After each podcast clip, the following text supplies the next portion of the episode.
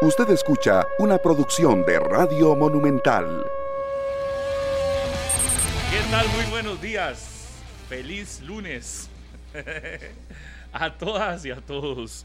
Gracias por acompañarnos. Hoy arrancamos la semana con muchísimo, con, muchísimo gusto, con muchísimo eh, placer. Gracias por estar con nosotros. Y de inmediato arrancamos estos 120 minutos.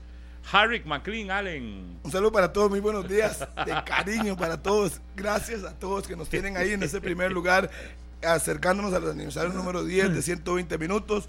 Son tantos años que hay gente que lo escucha usted en Upala, en Limón, en Pérez Heredón, en Guanacaste, Cartago, y uno ni sabe.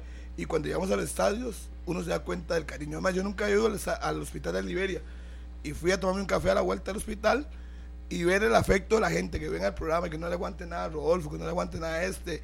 Y uno ni sabía que hay gente que saca su rato para escucharnos, vernos y compartir. Por eso hay que expresar el afecto a las personas y agradecimiento. ¿Entiende? Por eso, además, hay un señor que me. ¿Quién? Un señor, yo Oscar, pues lo apunté, si no se me olvida, es de la Cruz. Y es un lugar que se llama La Luna de la Cruz. Ni sabía que existe ese lugar, ni dónde queda pero me dijo que lo saludara. Le dicen Talito y su hijo eh, Sebastián. Fue al estadio Edgardo Baltoano. Esperó que terminara el partido. Yo la móvil de Monumental se quedó esperando que saliéramos para pedirnos un saludo desde la luna de la cruz. No sé dónde queda eso. Sí, imagínense, allá debe ser por la frontera. Y, y entonces el hombre quería un saludo de 120 minutos, así es que le dije, yo lo voy a apuntar, que no se me olvide, y saludarla. Así es que el afecto está ahí. Gracias a todos, hay mucho de qué hablar y nos pueden seguir en todas las redes sociales, Facebook, Instagram, Twitter, 93.5 FM y por supuesto en el canal 11. Señor Mora Gamboa. ¿Qué tal? Voy a saludar también a don Giovanni y a su esposa que los vi en el súper y también me dijeron que son fieles al programa. Eh, una jornada que tuvo el empate de Grecia y la Liga, la victoria de Cartagin eh, la victoria del Herediano sobre Cartaginés y la victoria del Saprissa eh, contra Liberia en una cancha difícil. Eh, resultados interesantes. Ayer con noche de Super Bowl, todo el mundo estaba viendo el Super Bowl en la noche. Y también con noche de La mayoría ni sabe Meteorito. cómo se juega, ¿verdad? Campo, ni nada de esas Pero es, un, es una buena excusa para eh, reunirse ahí con los compas y tomarse algo. Entonces ayer yo creo que muchos lo aprovecharon y también una noche de, de- de meteorito, cometa, amaneció con, con esas imágenes en su teléfono probablemente y sí llamó la atención esa- esas luces en el, en el cielo ayer en la noche. Un fuerte abrazo, Daniel Murillo. Espero que Buenos las haya visto, las vio, las luces. Por supuesto, después del Super Bowl que ganaron los Kansas City Chiefs a los San Francisco 49ers 25-22. en- para aquellos que ustedes A los decían que 49, bastante decía el narrador. Sí, bárbaro. Yo eso, eso no 49. lo resisto.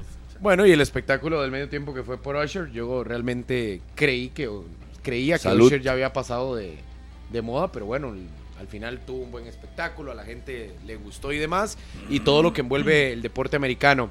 Eh, obviamente lo que nos conlleva también el reto que tendrá Herediano a mitad de semana con lo de Toluca. No hablo de reto por tratar de avanzar, sino reto por buscar un buen resultado y que ojalá no sea una Copa de Campeones de la CONCACAF que empieza con pie izquierdo para todos los costarricenses en cuanto a los clubes nacionales. Ayer creo que ah, el técnico del Cartaginés, don Mario García, dice mucho sin decir bueno. tal vez gran parte de lo que desea, pero bueno, yo que estaba a un metro y medio de distancia de él, le entendí las 10 veces la, la advertencia de que se va a ir del cartaginés si el equipo no se le compromete en la idea que él quiere, incluso al punto de que dice que si los jugadores quieren más eh, continuar la idea que tenían antes, pues listo, él agarra sus maletas y se va de Costa Rica. Creo que la versión más directa, más sincera que hemos visto del técnico Brumoso, que sacudió un poco la cancha, limpió por ahí la sala de conferencia de prensa y dijo, si este barco no comienza a andar, pues simplemente me voy del club. La dirigencia brumosa pidió con Don Leo y demás un espacio porque ayer terminaron bastante caldeados los ánimos en el estadio José Rafael Feño Mesa para poder tomar decisiones. De momento, esa es la respuesta dirigencial. No. Vamos a evaluar y a tomar una decisión más adelante. Yo no, yo entendí la situación, es decir, eh, perder un partido. Digo, ayer, ayer, ayer yo siento que, que sí, evidentemente, el primer tiempo fue un desastre eh, el cartaginés. Pero también es porque Herediano en el minuto uno hace el gol y listo, ya le condiciona el juego. Claro. Pero yo no entiendo, digamos, gracias Cherita, yo no entiendo qué tanto alboroto Mucho drama. por... Es eh, eh, correcta, digo, drama. ¿sabe por qué lo digo? Porque es que este técnico viene llegando. Sí, ¿Cuánto tiene en el país? No, no tuvo refuerzos. Más bien uno ve que ha intentado hacer algo, que está intentando hacer algo. Pero yo ayer decía, di, mira, pierden, sí, muy feo la, la derrota. En algún momento hasta pudieron empatar el partido. Pero uno ve más eso de parte de un dirigente, no de parte del entrenador. Es que el entrenador es el que casi que ayer pone la renuncia en, en televisión nacional en vivo prácticamente. Yo, yo decía, este está a punto de decir que agarra las maletas y se va. Y ojo, que esto yo creo que también, porque después intentó solventar el asunto y diciendo que los jugadores con entrega 100%, ya, ya había hecho el daño, ¿verdad? Quienes no le están entendiendo, quienes no están poniendo en práctica lo que él quiere son los propios jugadores. Y él dice que la culpa es de él. y Entonces, luego- completamente opuesto. No, no, es que luego, él, luego de, de, de- de las, de las declaraciones iniciales, trata de resolver porque sabe que está tirando mucho. mu- Yo creo que no quiso cosa. resolver, no le importa. No, no, sí trata un toque de resolver no le porque al importa final, quedar bien ter- con nadie. al final termina diciendo que los jugadores sí son entregados 100%. Entonces era como, como que el discurso no estaba tan claro. Pero mi punto aquí es, ya esto sí es una llamada de atención para, el- para la dirigencia con respecto al grupo de trabajo. Porque si el grupo sale diciendo que con Guanchop no se podía, que con Wright no se podía, ahora le trae un mexicano, no se puede, ahí, ahí tiene que haber algo, ¿verdad? Y ojo, yo no creo que en este momento sea para eh, hacer un gran, una gran crisis. Pero, Porque pero si lo dice, Tiene dos meses. pero si lo pero- dice internamente Harry, por una de las declaraciones que redondeaba ayer don Mario García, ojo que dice, la razón, no sé si será tal cual de por qué no reforzó. Dice, tengo un grupo complicado de jugadores de renombre dentro de la planilla. Tomé la decisión de no renovar para no complicar más el grupo, para no hacer mayores problemas dentro del camerino. ¿Qué me dice esto? Del grupo que tiene el cartaginés en esa línea que plantea Pablo. Es decir, los que están entonces no están matriculados con el técnico, no lo estuvieron con los anteriores y tampoco generan un buen, una buena cohesión de grupo. Es decir, a quienes tenés dentro del camerino, porque lo- la línea que marca Don Mario es que al final prefiere dejarlos a los que están para que nadie se le enoje. Pero, Y pero Murillo, tirando la frase que hasta va a ir a FIFA. una cosa que yo ayer me quedé pensando. Estos son habladas. Después del partido de Saprissa, ¿usted lo escuchó? El Sí, empate claro, en Nacional. claro. Que ya le entendían la idea. Después del partido con la Liga, no se vaya tan lejos. así, que allá, y ahora pierde feo y se le va encima. Entonces yo no entiendo. En el. Morera Soto era pura miel yo para su equipo. digo, que tenemos poco tiempo trabajar. Imagínense ustedes con más tiempo. Si perdió, acepte la derrota. Sí, pero vea, él, él dice ayer frases que uno tiene que entender. No le gustó ese montón de días libres que tuvo el Cartaginés porque dice, hasta tuve que darles, ojo la forma, tuve que darles sábado y domingo. Mm. Tuve, ojo, tuve. No, no, no suena como que lo di. sí, sí, sí. No, no, ¿Quién es el tuve. De- Yo lo vi eso. completamente opuesto, pero la agarré en el aire. O sea, ayer le responsabiliza completamente eh, el resultado a los jugadores que no le entendieron la idea. Porque dice, les había hablado cinco minutos antes en el camerino por una situación y nos meten el primer gol empezando. Y ya, tiró abajo todo el asunto. Y no me están comprendiendo la idea. Si quieren hacer lo mismo que hacían antes, entonces agarro mis cosas y me voy para México otra vez, porque no estoy aquí haciendo nada. Yo no soy ningún chambista, dijo. Eh, no estoy aquí chambeando. es que cuidan el trabajo, ¿verdad? O sea, que se acomodan para cuidar el trabajo. Exactamente.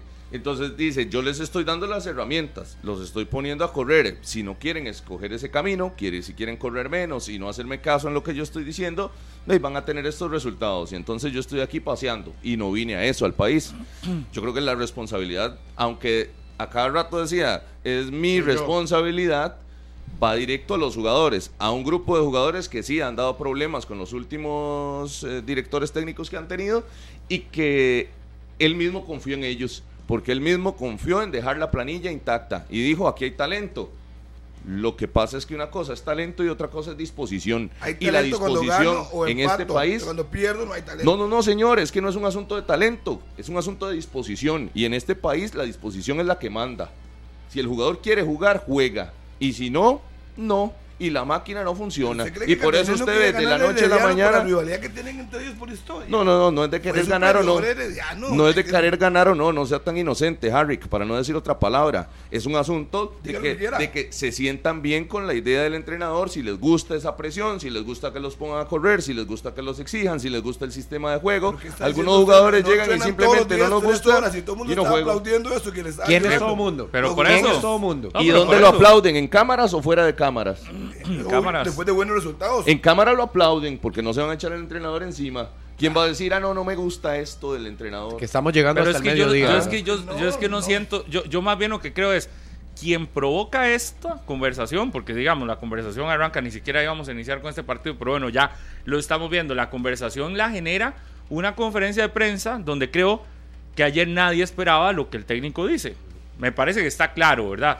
El- la derrota del 1 a 3 no es que sea esperable, pero sí, si bien es muy criticable, si bien es, se, que se tiene que señalar y todo lo demás por ser una derrota, uno también entiende que el Herediano fue superior ayer al cartaginés.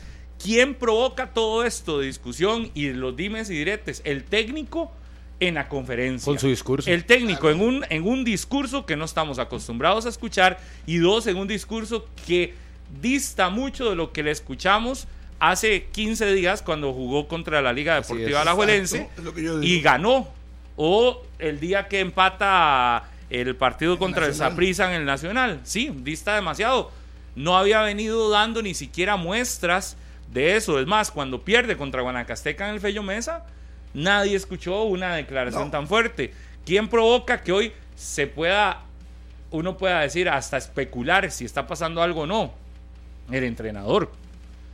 Nadie más que el entrenador, con las declaraciones amplísimas que da ayer el entrenador, el que está provocando que hoy uno ponga en entredicho cosas, cuestione cosas, lea, lea un toque más de lo que dice, ¿verdad?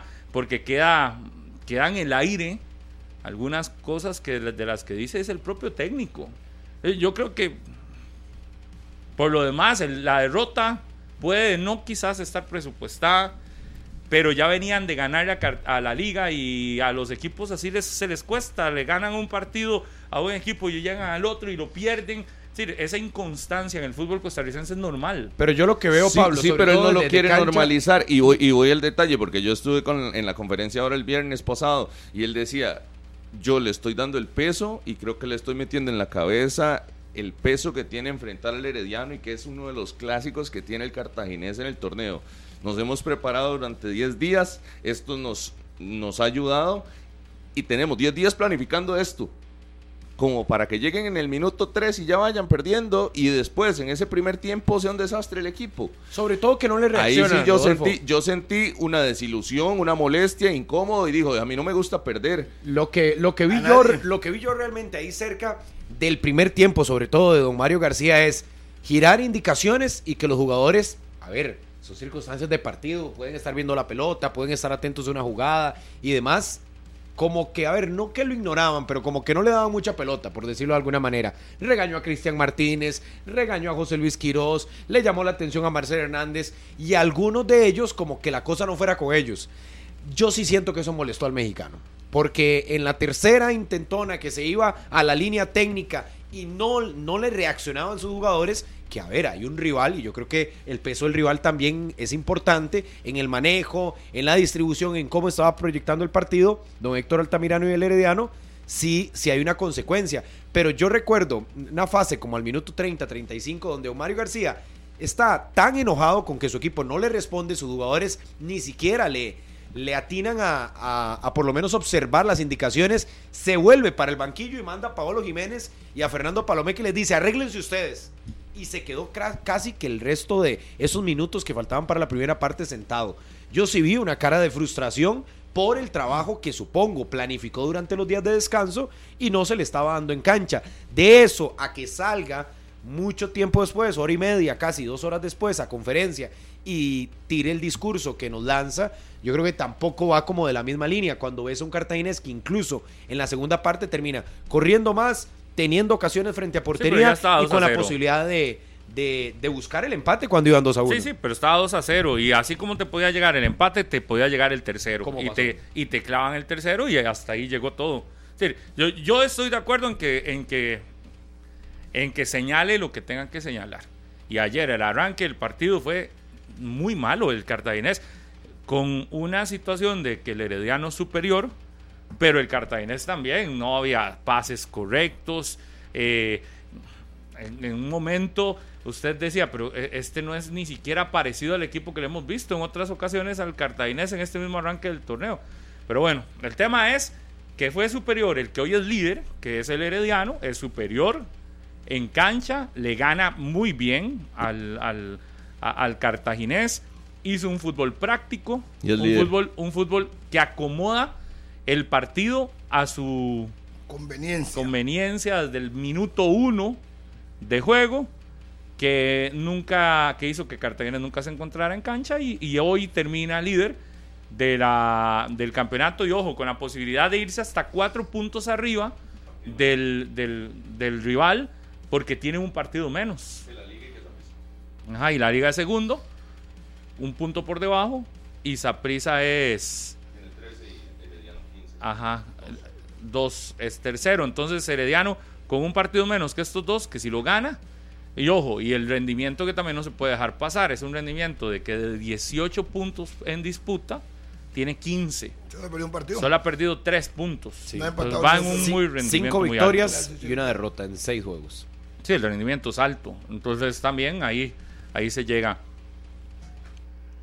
Uno nunca creía que el partido le pudiera generar hasta esa Ahora la inestabilidad es qué va a pasar con el, entrenador.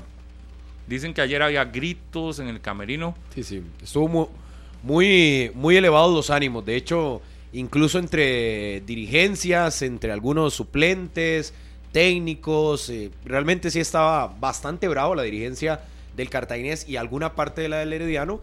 como es normal, cosas fútbol, pero la molestia que había dentro del camerino, brumoso, fue tal que Estefan, Chinchilla y yo nos quedamos a eso de las 2 y 15 de la tarde más o menos y apenas iban saliendo algunos futbolistas del Cartaginés después de un fuego cruzado que se escuchaba, ahí ustedes saben que la zona mixta está muy cerca del camerino y se escuchaban de enojos claros después de la derrota. Pero aclare Murillo que no fue ni siquiera la regañada de Mario García a los jugadores, porque esa ah, quedó para hoy.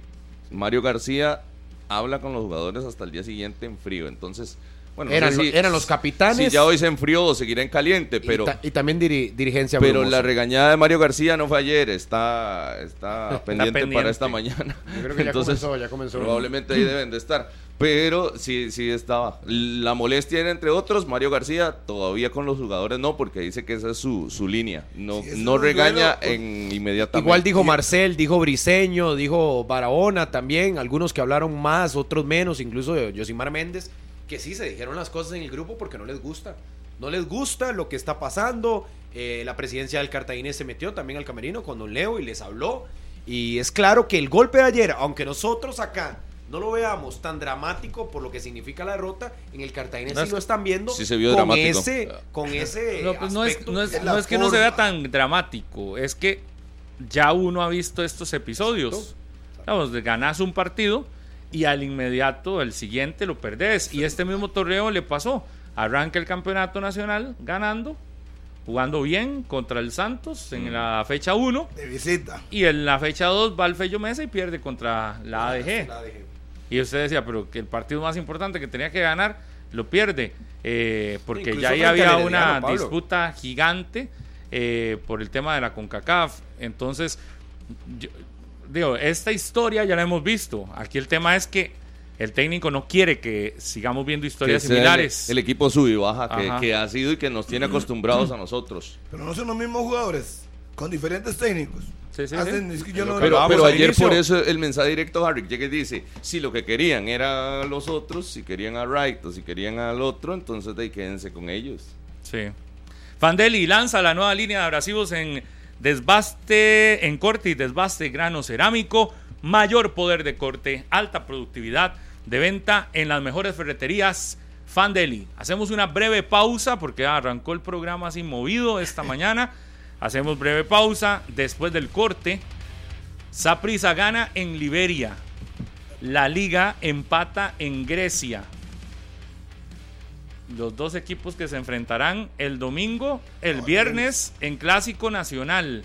Ayer se le enredaron los cables a Martín Arriola. Dice que llega líder al Clásico y se le había olvidado que Herediano ya le había ganado a Cartaginés en la misma jornada, en la mañana.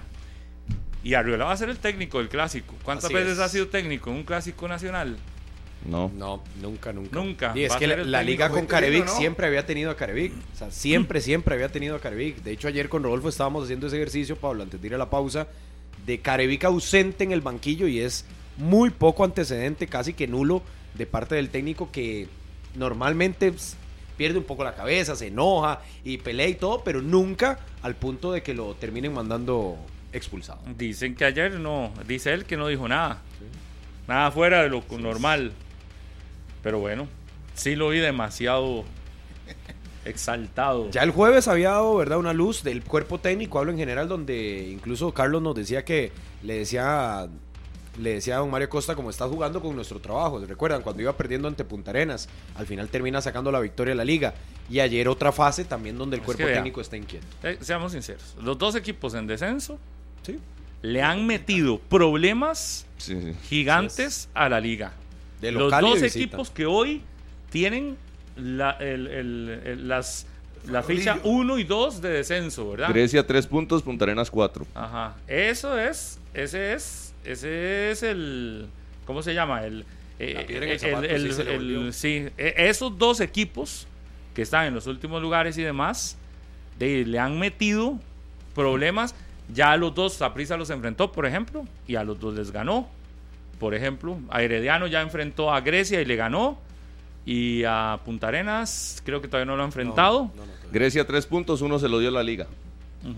Por eso, cuando usted dice, ¿qué es el, ¿cuál era el tema de estos dos días? De que te tocaba contra los dos del último lugar y le metieron en problemas. Y de quién no va a estar asustado cuando los del descenso te, te meten así, a- te complican tanto, aunque ayer mejoró. Vamos a la pausa, ya venimos a hablar de esa victoria del Saprissa y del empate a la Juelense en Grecia. Ya regresamos. A las 9 con 28 de la mañana, qué gusto que nos acompañen en 120 minutos, edición de lunes. Y les cuento que línea de herramientas Trooper, con más de 60 años de experiencia en el mercado de herramientas y productos para la industria ferretera. El mejor desempeño y calidad garantizados, consígalas en las mejores ferreterías del país. Unidos Mayoreo, líder en distribución de la marca Trooper en Costa Rica. Ya lo saben, cuando vayan a buscar sus herramientas, esas que son naranjas, línea de herramientas Trooper, 60 años de estar de experiencia en el mercado ferretero. Calidad Trooper. Por supuesto. Empató la liga uno por Sí, uno. pero vamos primero a la victoria del Saprissa, que fue a Liberia Ambientazo, Liberia. Con eh, una victoria. Trabajada, muy ¿A trabajada. qué minuto fue el gol? El, 89, el empate. el de... No, el de la victoria. el minuto décimo. 89. El otro día decían, el otro 89. día, una pregunta. A mí me dolió a montada, pero bueno. Le decían a Caribe que por qué en el Saprissa se dice Sapriora si gana al último minuto y Mm. por qué a la liga es que gana con lo justo. Entonces Saprissa ganó con lo justo, apenas. Pasó o, o, o es. Sapriora Caribe quiere que le digan que Saprissa también cuando gana sí. es porque sufre. que, sea, que se diga que es- fue que sufrió. Realmente su- yo no vi el partido, la verdad. Muy drástico. No sé. Demasiado drástico, Galde, en esa expulsión. Yo creo que condiciona el juego. De momento estaba. En seis minutos, Harry. Parejo. ¿A quién expulsó? a- Rosales. a- no, no, no, no, al capitán, a Reyes. A Reyes. a Ella, Cristian Reyes, sí, sí, sí. Rosales fue el que anotó el primero. Y si expulsó a Reyes, tenía que haber expulsado a Paradera, que también le tiró un puñetazo, que no lo hizo. Y no lo hizo. Ese es el gol. Ese es el gol de Rosales. Eh, una asistencia enorme de Douglas, mala salida de Chamorro, porque yo no sé por qué nadie dice nada. Un saludo para el papá de Chamorro, ahora que me acuerdo, que dice que yo no quiere a su hijo. Cuando llegó, está difícil que jugara en Saprissa. Hoy se montó Tranquilo, ¿cómo se llama el papá de Chamorro? igual. Kevin. Sí, sí. Me dijo que yo es que no. Tranquilo, no se estrese. Harry no quiere a ninguno de esa prisa, ni a Mariano, ni a Waston, ni a nadie. O sea, no es con, con- no es con Chamorro el asunto. Chamorro salió mal, pésimo despeje de Douglas y Rosales, que estaba defensa central, acompañó a la acción y metió el frentazo. Eso es un 1-0. pase a gol de Douglas. Claro. Se equivocó de. ¿Y qué hacía el portero afuera? Que Liberia, pese a tener un hombre de menos, ¿verdad? Lo intentaba en el partido, Harvick, y sobre todo buscando desbordar por los costados, utilizando la rapidez que muchas veces se encuentra por las bandas. Es que Jeffrey. metió un 5-4, 5-4, con 10 hombres no le queda más que hacer eso. Cinco- y lo explicó Maynor Díaz durante eh, la conferencia, metió 5-4 y con la velocidad intentó atacar, llegar a esa prisa, pero era claro que esa prisa tampoco le sacó mucho provecho a ese hombre además que tuvo en la cancha. Y por mucho rato dio una buena acción de parte de Mariano, filtra con Gerald Taylor por derecha, va al área sin volverse loco, levanta la cabeza, toca, pase de la muerte y Taylor castiga para el 1-1. Después de ahí, el partido Liberia pues, se defendió bien. Saprissa tampoco fue tan contundente ni tan arrollador. No recuerdo una acción así que usted me diga, es que tuvo que emplearse a fondo el No. portero de, de Liberia. No, hasta después de que le cayó el gol, pero después de ahí no. Alguna, una o dos paradas del portero que estaba bien ubicado el colombiano, hasta ahí. Harry, yo, yo sí traigo un detalle con Saprisa y haciendo referencia también al torneo pasado. Yo me acuerdo que aquí me tiraban mucho, que yo hablaba de la ausencia de Mariano, la ausencia de Kendall Waston, que en el inicio del torneo le, le pesaban y tal vez el Saprisa no era tan vistoso o no llegaba a su máximo potencial. Yo creo que la ausencia de Kendall Ahora es por eh, Kendall. tiene su tiene su peso, o sea, es, es un jugador muy importante y vamos a ver a un Saprisa distinto. Pero dice Vladimir, dice que Vladimir que no, que Douglas Sequeira es al nivel de No, Kendall. no, es que por no, no. Ah, lo dice para quedar bien, pero pero ¿Cómo, no. ¿Cómo, cómo, cómo? Es que no, es que Es que dígame una cosa. ¿En qué To- momento, todo Costa en qué Rica ve momento- que es en qué rojo el momento, asunto y él el lo ve error, azul. ¿En qué momento, salvo el error de Douglas, sufrió esa prisa en defensa? No, no. No, pero ¿En yo no, no estoy diciendo que sufra, pero la presencia de Kendall, o sea, eh, es otra cosa en cancha. Es para mí eh, de los mejores defensas centrales, si no el mejor del, del país, y eh, eh, será distinto. Pues sí, puede sufrir el Saprissa en esta etapa. Yo sí creo que teniendo a Waston, teniendo a Mariano en buenas condiciones para la etapa de eliminación directa, que es la más importante, el Saprissa será distinto y se verá distinto. Y ve esa expulsión que le hacen a Luis Díaz. Dice- que cabecea a Diego Madrigal. No, pero Cayó en la primero, trampa. primero le tira una patada, después lo cabecea. Sí, digamos que lo expulsa por el cabeceo, pero el que viene después es para Roja, también empuja Pilones. de forma mm, No, no, pero se- violenta. Todos no, los no, números no. de las rifas Se- los Se compró. pone débil, se pone débil. Era obvio, el árbitro estaba esperando cómo compensar. Y se le puso, se le puso y se fue. Sí, pero Luis Díaz ahí muy novato, ¿verdad? Perdón, pero ahí Diego Madrigal le sacó el colmillo y lo terminó sacando del partido y más que del partido del clásico del próximo viernes, que podía ser el debut en este tipo de compromisos para Luis Díaz. Sí, porque al final de cuentas se fue a Pollito. Y después del partido de los Si 10 ese gol, Que eso es un... si, ese gol hubiera valido, era el mejor de la jornada. Pero sí ¿Y estaba ¿Qué, fuera de es lo que, ¿Qué es lo que le pita? Ah, Fuera. Fuera de lugar. sí, sí. Leve ahí Estaba. Leve, pero se pero ve, no fuera de lugar. pero está Pero fuera qué lugar. golazo. Bien el is- está, el línea está bien ubicado. a la chilena. Si meten ese gol y el línea no lo ve, aquí estaremos hablando que le regaló un Claro. gol a esa prisa, pero está bien ubicado. ¿Por qué línea, estaba tan bravo Minor Díaz en la conferencia? De por la expulsión, porque tenía que expulsar a los dos. Si votó a Reyes, tenía que buscar a votar Y a porque dice que igual que lo del técnico Mario García, planificaron 10 días para enfrentarse al Zaprisa con un equipo que compitiera y en 6 minutos ya tenía un hombre menos. Sí, pues si uno, si uno ve que tira el, el brazo con intención de golpearlo, no hay nada que hacer. Sí, sí, pero además, vea qué marca más mala, ¿verdad? Pésimo. Realmente yo ahí... Pero ya, ya no tiene fuerza, Pablo. O sea, 10 hombres de minuto 6, ya no, ya no. Eso Y Orlando no. Sinclair nuevamente, Pablo Sí, pero Sinclair. también estaba con 10. No, pero hasta el No, minuto pero eso fue como 80, 60, 70, Sí, sí, 60, pero el momento que llega el gol, Saprissa estaba con 10. Pero Orlando venía entrando, estaba fresquísimo, Orlando Sinclair. Venía entrando. A la expulsión al 64 de Luis Díaz. Hay decisiones que en Grecia, eh, en Liberia uno no entiende, ¿verdad? Eh, dejan ir a un revulsivo como eh, Orellano, Orellano. Lorenzo, por plaza de extranjero. Sí, sí, sí. Pero es que están apostando al mexicano, Vidal, que yo creo que nadie lo va a quitar. Sí, eso Al claro. central colombiano, que acaba de llegar. al portero colombiano, que también acaba de llegar, y al eso, delantero era- colombiano Caicedo, que también acaba de llegar. Era tan necesario tener este montón de jugadores. No sé, cuando ya es este análisis. Orellano ya, eh, ya te había demostrado. Y, y si era el revulsivo que Liberia necesitaba en sus variantes. Igual, no, no sé, pero, pero lo que sí es un, lo que sí está claro es que Liberia es en casa fuerte. Pero le cuesta estos partidos, ¿verdad? Le, le- le- No, y a pesar de eso, Pablo, a pesar de lo que usted está porque diciendo. ya jugó contra Herediano y ¿qué pasó? Ah, sí, lo golearon en la primera jornada, pero cuando. No, no, no, No, no, no lo golearon. Pues, Fue el torneo pasado. Sí, fue el torneo pasado. Pero- Pero en este Pero también. sí perdió, Allá sí en perdió. Liberia perdió. Perdió. Ahora recibe el Saprissa, perdió. Le ganó al Santos por goleada 5 a 0. Ajá. Pero digo, contra estos rivales, contra estos rivales les le cuesta a Saprissa no le cuesta ganarle, No a. Herediano le cuesta ganarle. No, no los ha podido golpear, Pablo, a ninguno de los cuatro clasificados, por lo menos del torneo anterior. A Liberia, por más que ha ido al Feño Mesa, ha hecho buenos partidos. Contra Herediano ha estado cerca. Contra el Saprissa, ni qué decir. Contra la Liga, perdón, ni qué decir. Y el Saprissa, nada. El pero no Saprissa lo ha gana, borrado. pero no lo ha ganado. De hecho, lo más cercano creo que lo ha tenido contra La Herediano Liga. y contra la Liga. El empate, ¿no? Dos. Los empates con la Liga y contra el Saprissa, nada. Derrota. Pero es que por lo menos a la liga le ha sacado puntos, a, a Saprissa no le saca No, puntos. señor. A Herediano De hecho, vuelve a perder, Pablo. Tampoco. ¿Se acuerda que nosotros fuimos a ese partido de Saprissa Liberia en el regreso del semestre pasado y pierde en el último minuto? Y el sábado anterior pierde otra vez en el último minuto igual. Igual, igual.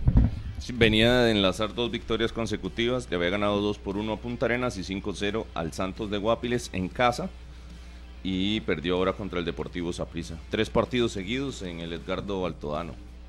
Sí. Y ahora saldrá, dentro de muy poco, saldrá a Guanacaste, a la Va- ADG. Va para Cartaginés, Ajá. después a Guanacasteca Ajá. y después vuelve a recibir a Sporting en casa. Sí, por eso, pero, Pero ese- su próximo partido local será hasta el 25 de febrero. Por eso va Tiene dos visitas, Cartago y Nicoya. Cartago, Nicoya, esos dos son juegos fuertes, rudos. Mientras un Saprisa que volverá a Guanacaste en ocho días, ¿no? El otro sábado. Otro sábado. el otro sábado estará en el. Chorotega, enfrentando a la ADG. Y Después del primer partido frente al Philadelphia. se tiene clásico, Philadelphia Union En acá, clásico y Philadelphia Union en casa. Un calendario y el Nicoya Chorotega. y de Nicoya a Filadelfia, Estados Unidos. Se va Se a va. pasar por un terreno de muchas piedras y obstáculos que si, Si pierde tres... puntos, agarra mucho. ¿Ah? Si pellizca dos puntos, agarra mucho. O sea, ¿Quién? No, no. De esos. hablando de Guanacasteca. Eh, perdón, de, Ah, no, yo estoy hablando de esa de prisa. Liberia. Estoy hablando de Liberia. Ah, Ah, de no, Liberia no. de las dos salidas. Sí. Ah, ok. No, no, yo, yo de esa prisa porque de, ahora viene el clásico. Si lo pierde se complica. Filadelfia, Guanacasteca y, y Filadelfia y se... Yo creo que el golpe del Saprissa está el viernes. Sobre todo viendo la Colchón, versión el que ahorita- colchón. el colchón y sobre todo La el rival que tranquilidad. tiene. Es que el rival ves cosas que no venís viendo del torneo anterior y creo que sí la presión, que ahorita la vamos a hablar con el tema de la liga, está en el equipo y se le nota a los futbolistas frente al arco. Eso lo puede aprovechar Saprissa, haciendo su colchón, efectivamente, en este partido del clásico, después teniendo ese juego frente al Philadelphia Union en Tibás, del cual debería no salir tan damnificado, y la visita al Chorotega tiene que ser, yo creo que no tan prioritaria dentro del esquema de lo del Filadelfia clásico y, Usted y dice eso. que donde tiene que hacer cambios el Saprissa es la ida a Nicoya. En la ida a claro. Nicoya. Dependiendo Por cómo supuesto. quede aquí. Obviamente. Con ese panorama que estoy dependiendo pintando. de si, si gana el clásico. Porque si, Ah, si no se gana el diera que el clásico, clásico no lo gana, Un empate o derrota. sí, eh, ya ahí no puede darse el lujo de ir a- al Chorotega también a Por eso le digo, pierde el clásico, pierde contra Filadelfia, contra Nicoy, eh, contra Guanacasteca no gana y vuelve a perder contra Filadelfia y se le pone cuesta arriba a Vladimir ya la, y la tabla no te va a, a perdonar tampoco. Pero de todos esos partidos, el más sencillo es el clásico. No. No. Es que usted puede andar mal. Sencillo que, no que- jamás. que el clásico Jamás. nunca, No, va, a ser nunca va, fácil, nunca va a ser sencillo. Dije de esos. Y sí, por eso. Es que yo creo, es que yo creo que en casa la confianza del Saprissa es mucha. Y por más que esté la liga, yo siento que sabe el monstruo cómo jugarle esos partidos. Por eso, pero usted dice que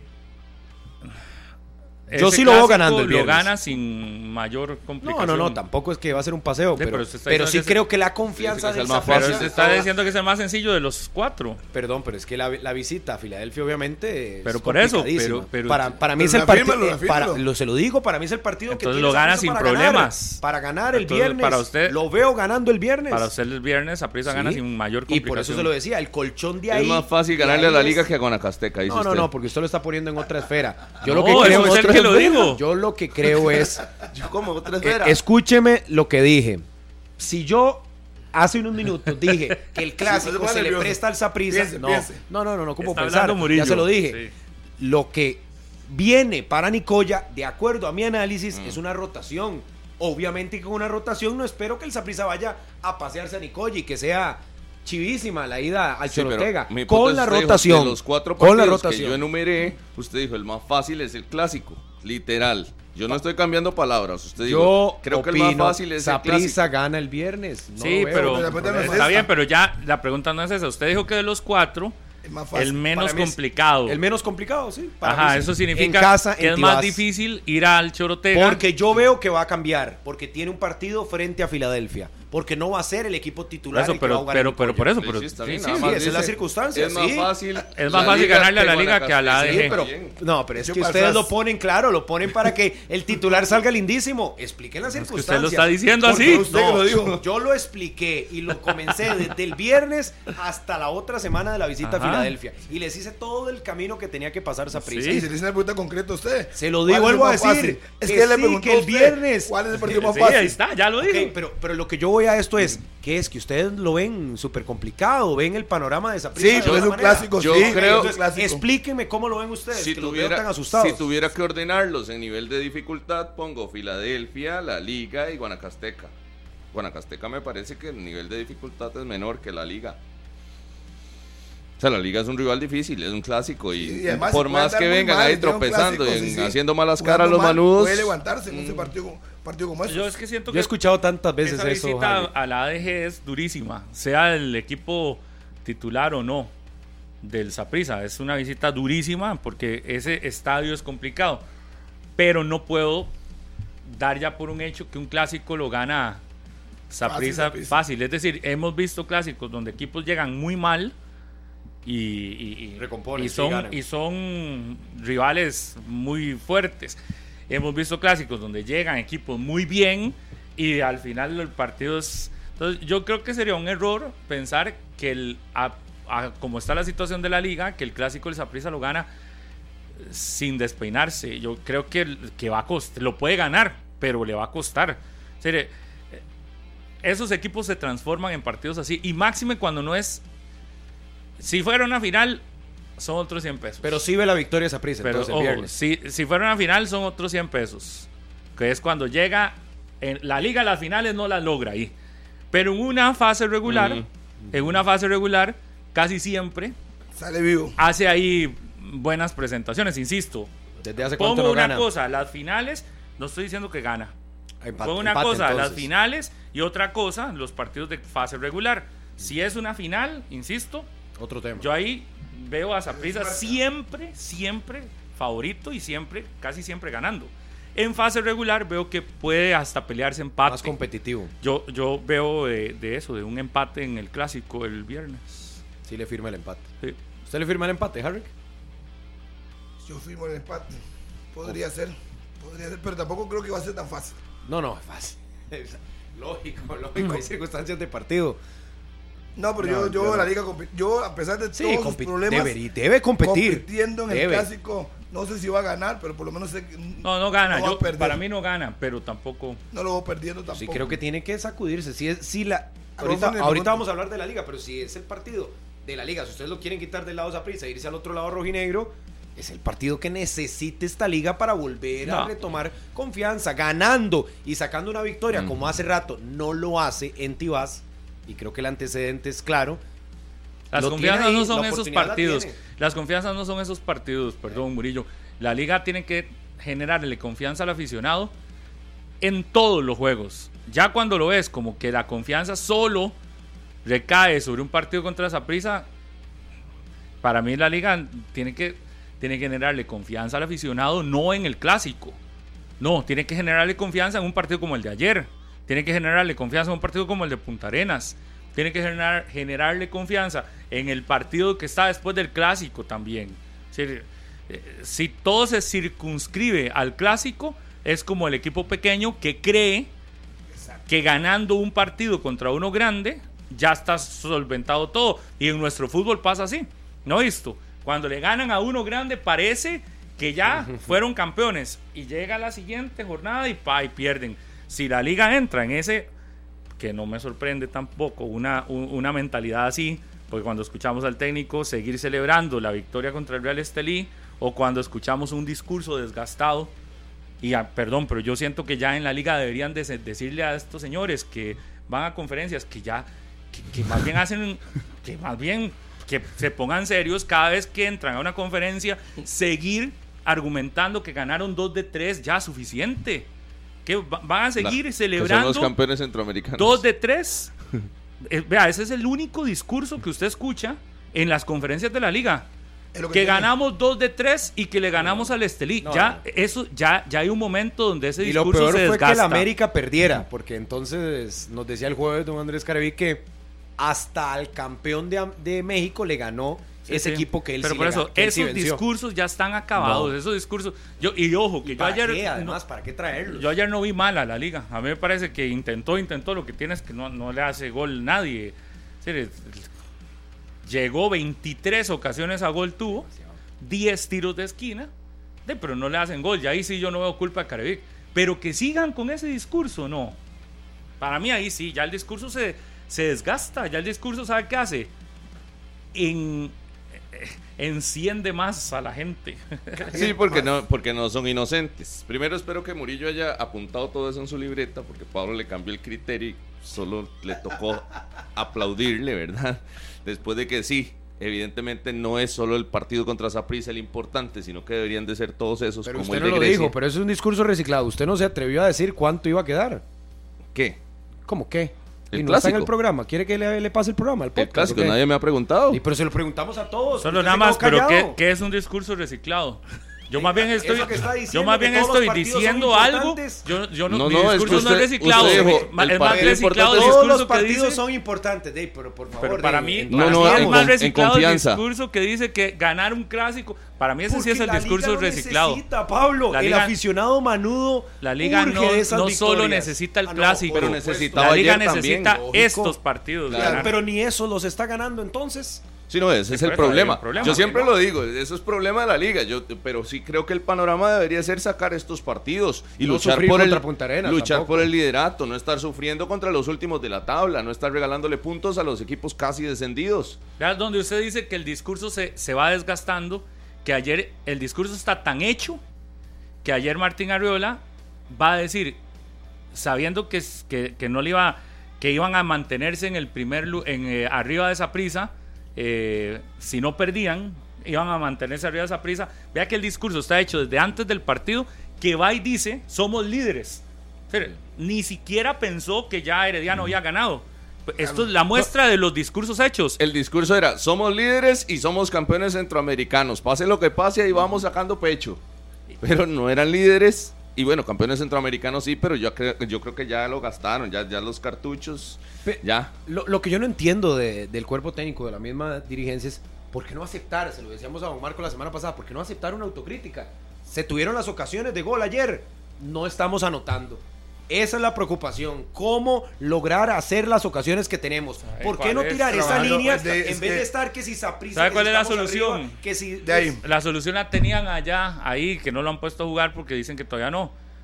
La liga con Johan Menegas No tiene esos problemas. en fase regular no tiene los problemas de goles.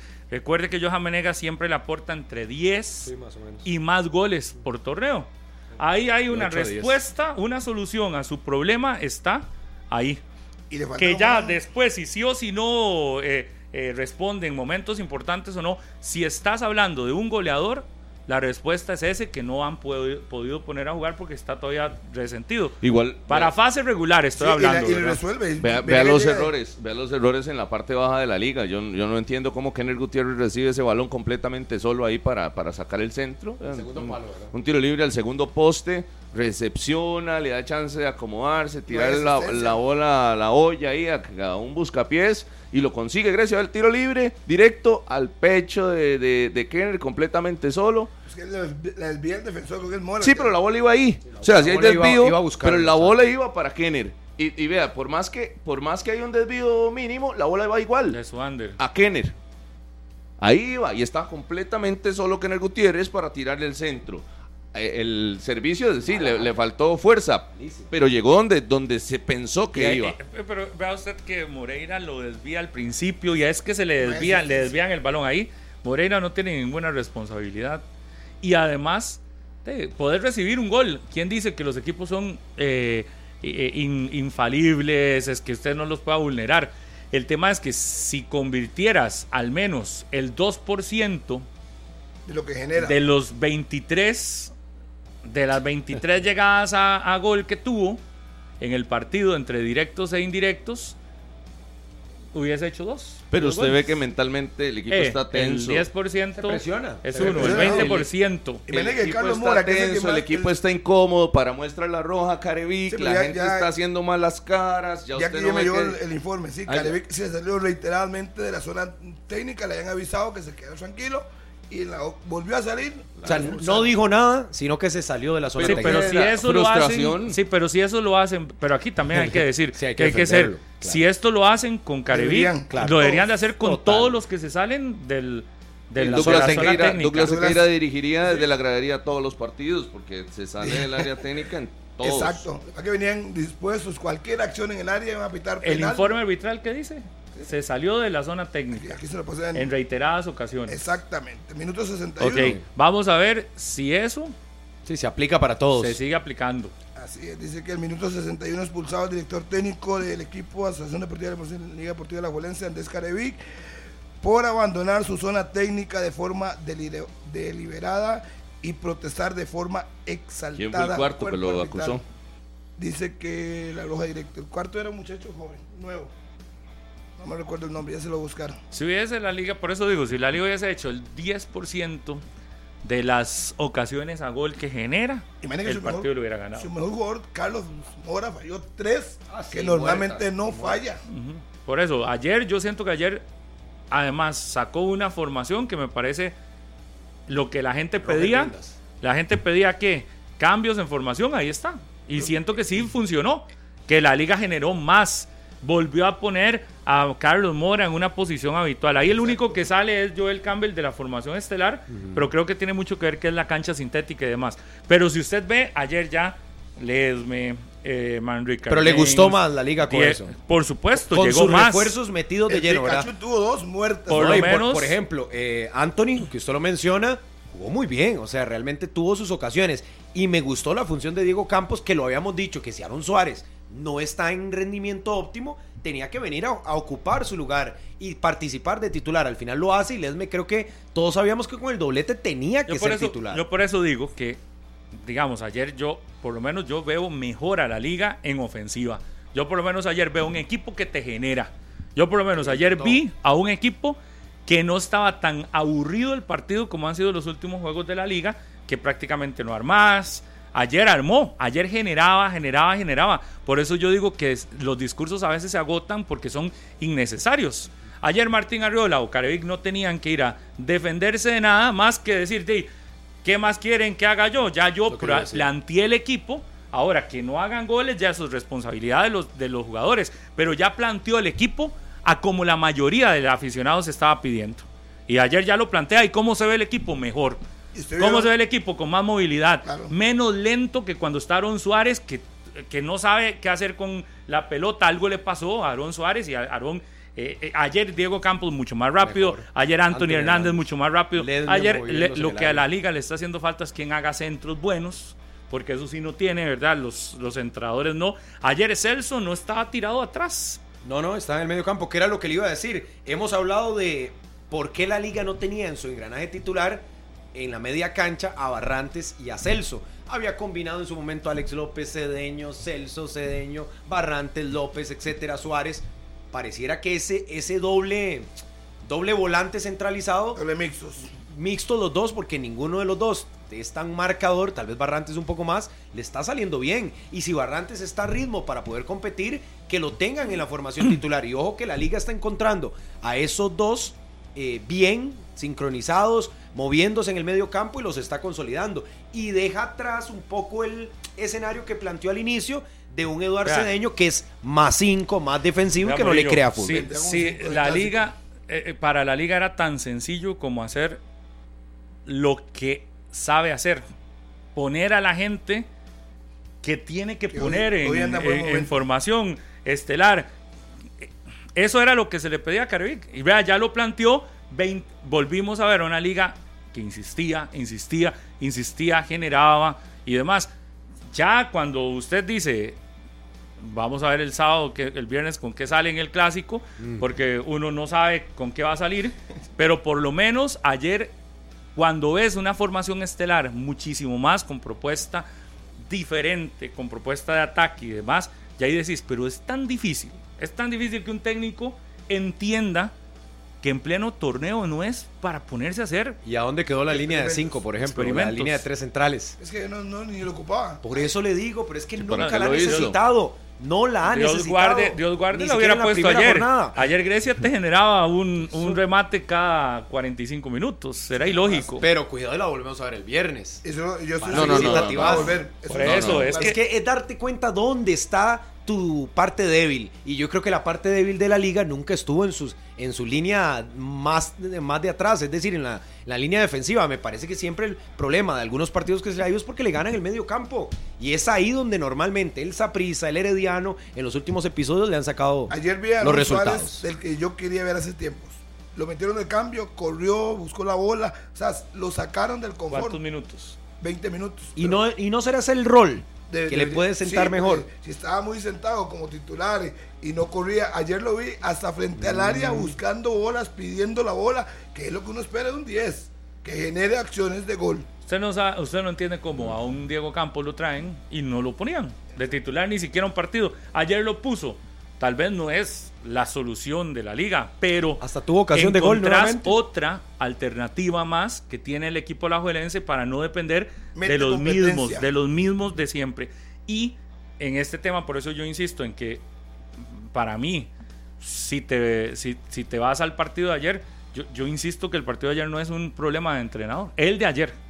Los otros sí, claramente, porque ha hecho cambios rarísimos en formación. Es decir, yo sé Y el jueves que había una molestia gigante en la parte dirigencial de la Juelense, lo sé, por esa cantidad de movimientos en formación estelar que no entendía nadie que estaba haciendo el entrenador. Porque no era solo cambios de jugadores, sino que ponía a un jugador en una posición que no era. Toda esa molestia ya entendió, aparece. ¿Cuál es la línea donde tiene que ir? No haga grandes enredos para que no te metas en problemas.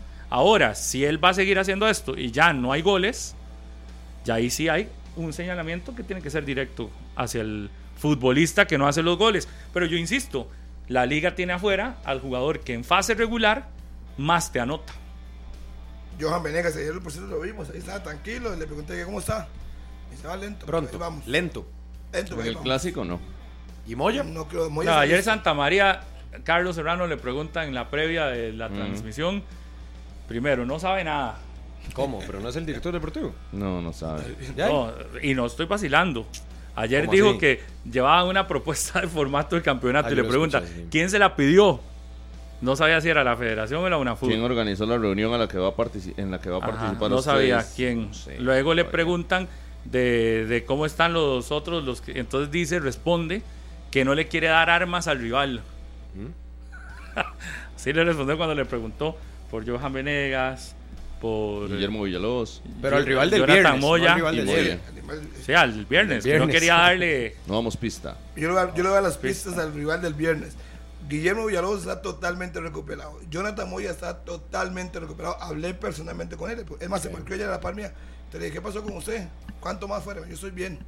Simplemente hoy no me pusieron. Es una carga. Exactamente, carga muscu- muscular, estoy listo para el clásico. Pero con esas Una recuperaciones, semana trabajando y ya, no lo pusieron porque no quisieron ayer. ¿Ledme se ganó el clásico o debería retomar Moya? Bajo Qué ese análisis de ustedes. En teoría viene Bueno, con goles. usted dudó, usted dudó. No, no, te porque vas si usted me pregunta a mí, yo lo he dicho muchas veces, para mí Moya debe ser el, el 9 de la Moya. Para mí. Y lo he dicho no es de hoy, siempre. Igual que Guillermo Villalobos, para mí tiene que ser titular. Sí, porque el canadiense me Titular en lugar de James. Sí, es que irse a lo, a lo seguro. ¿Y qué es lo seguro? Lo la línea defensiva que ya le ha funcionado. Alexis y Villalobos. Pero dice? yo- Yo usted lo veo marcado, Rodolfo, de eso. Sí, Diga es que, algo porque sa- ¿Sabe qué me duele? Ver a la liga que esté haciendo variaciones y lleguemos a la jornada 8 y no tenga formación titular. Pero ¿cuál ¿Y, es la- y cuál por es la qué? noticia? Porque yo siento... cu- ¿Cuál es la noticia? De que Lleva Carevic, 27 formaciones Carevic. Por Entonces yo no eso, sé cuál es la y- not- ¿qué- ¿De qué se sorprende usted? Carevic con tanto tiempo... No, pero es que antes rotaba por gusto. Ahora rota porque tiene jugadores en bajos rendimientos. Ese es el detalle. Ahora ustedes piden que jugadores salgan de la formación titular, ¿verdad? Ya los escuché, que Aaron Suárez no, que este James no, a Moya ya lo sientan, ya, ahí ya estamos hablando de rendimientos que, que no están conformes. Antes era rotación porque el- la liga Yo estaba yo tan sobrada. nada- yo no he dicho nada de James que yo para mí es que tiene que haber seguimiento o continuidad a lo que le ha funcionado. ¿Y qué le ha funcionado? Por eso. Guillermo Villalobos con. Alexis Gamboa. Si estos hubieran brillado, ustedes no estarían dudando de su posicionamiento en la titular. Es muy difícil que brille. el ¿para qué canadiense para mí es muy. Yo no voy a. Con Harrick sí lo está liquidando. Yo no. Para mí es muy difícil que brille en tan poquitos partidos. Y Por me eso. parece que sí. Sí, lo pueden tone- po- po- poner en algún momento. Pero para un clásico, yo sí siento que es un riesgo un jugador que apenas se está adaptando a nuestro estilo de fútbol Mm. y además apenas está adaptando a ese, a ese grupo de trabajo. Si tenés a Guillermo Villalobos, ya Pero no lo trajiste para eso, Pablo. perdón, pero ojo, con la experiencia. en un momento el como central esto, canadiense de la Tenés- temporada anterior. tenés- sí, pero si eh, yo estoy No de es un acuerdo. chiquillo. Pero si tenés a Guillermo Villalobos disponible, lo vas a sentar. Pero no era al mismo que crucificaban al cierre del torneo tras anterior, al arranque presente, de este. hoy ha estado bien. Villalobos ha estado bien. ¿Cómo ha estado bien? ¿Cuánto tiene no jugar? Harry? Eh, 15 No, el días, cierre antes, el cierre del torneo Entonces, pasado también. Y lo vas a ¿Y traer, lo recuperas y lo metes al Pero perdón, perdón, es que yo lo a mi punto de vista. Para eso lo están recuperando, ¿no? Si el canadiense en los dos partidos que ha jugado me ha demostrado algo extraordinario, Ve. no lo saco. ¿Ve? No lo saco. No me ha demostrado nada extraordinario hasta el momento. Le tengo que dar tiempo que se adapte. Pero para un Y me no discuten a mí, Harry lo acaba de decir. Ah, pero para algo, mí está algo- claro. algo extraordinario Sí, con sí. dos rivales No de los más débiles. En Moya no hay nada extraordinario. En Suárez no hay nada extraordinario. Yo- es lo que yo dije. Yo no entendería si traes un defensor de la experiencia de James para que te solvente algunos problemas que ha tenido Alajuelense en este tipo de visitas y lo mandes al banco. Pero está claro que lo está haciendo cuando no está tu titular. Pero hay que también, si el titular anda Ah, lo bien. trajeron a hacer banca. el titular es. Guillermo Villalobos. Claro que sí, ha sido el, titular No, no, en Alajuelense no, ha sido la Alexis. Gamboa y Guillermo Villalobos. no tenía los papeles en regla. No escuchamos a un Marco No, no, el torneo lo pasado, ¿quién fue el titular? De Pipo González y Alexis Gamboa. Ajá, y Guillermo Villalobos era el que cuando no estaba, Ajá, alguno de los alguno dos. de los dos, ¿quién entraba? Entonces no era titular. Se va, se va, Gui- se va el Pipo González y por orden, ¿quién debe asumir una titularidad No, de el la que vino por uno, Pipo. Se fueron a traer uno. El que bien. vino por Pipo, que Sí. es James. Pero creo Por que supuesto. a James no lo trajeron a hacer banca. Guillermo Villalobos. A ver, no tengo jugó- nada contra Guillermo, me parece un buen Guillermo jugador, pero el proceso de jugó- formación no lo ha terminado. Guillermo Villalobos, cuando jugó, no lo hizo mal. En y este yo lo vi jugar muchos partidos En- el torneo pasado, Sí, muchísimos. pero No sí, vaya muy largo sí, este yo- campeonato. yo lo entiendo. El titular ha Sí, sido pero Villalobos y lo ha hecho bien. razones, no tenía Pero un permiso no de tenía un trabajo. permiso, pero no a James, listo. pero a James James, no lo trajeron a hacer banca no. aquí, o sea, no, no trajeron un canadiense allá que lo- no sé cómo lo encontraron ni siquiera, lo mandaron de vuelta para que trajera el acta de nacimiento y todo lo demás y todo el desorden para venir a sentarlo en el banquillo. Sí. Bueno, perdón, pero es que el fútbol no es de que lo traiga o no lo traiga. Si el otro aprovecha y se puso competencia, empezó a jugar bien, debe jugar el que está jugando bien. Esa es otra cosa, ahí Punto. estamos hablando de Ah, y para el rendimiento, clásico, rendimiento. para pero el su clásico, rol yo se lo expliqué. Perdón, pero para el clásico, mi criterio, los dos partidos que he visto a James, me deja duda. Sé que va a tener problemas Ay, con Paradela, va a tener análisis. problemas con Jebonis. Entonces, yo, entrenador, no me la juego. Para mí le hace faltan partidos en el Sí. fútbol nacional Exacto, para jugar un un clásico. clásico. Exacto. Sí, le faltan. Eso sí, si Bueno. Guillermo Villalobos no está disponible, Pues para mí tiene que jugar primero este James. Ricard Y no me y no Celso, digamos, que lo meterían a la No, línea. no, ni Sí, Juan. Luis Pérez. Ah, no, No, Celso, dos iría- izquierdos yo creo que no. Celso, Sí, dos Celso. izquierdos no. Iría Celso Sí, pero si Gamboa. nos sale Gamboa. con un Juan Luis Pérez ahí, porque No, también no. hemos No, visto no lo creo. Pero de creo que dos izquierdos no han Celso jugado. encima del canadiense de ella. Apaga y vámonos. ¿sí? ¿Para qué lo trajeron?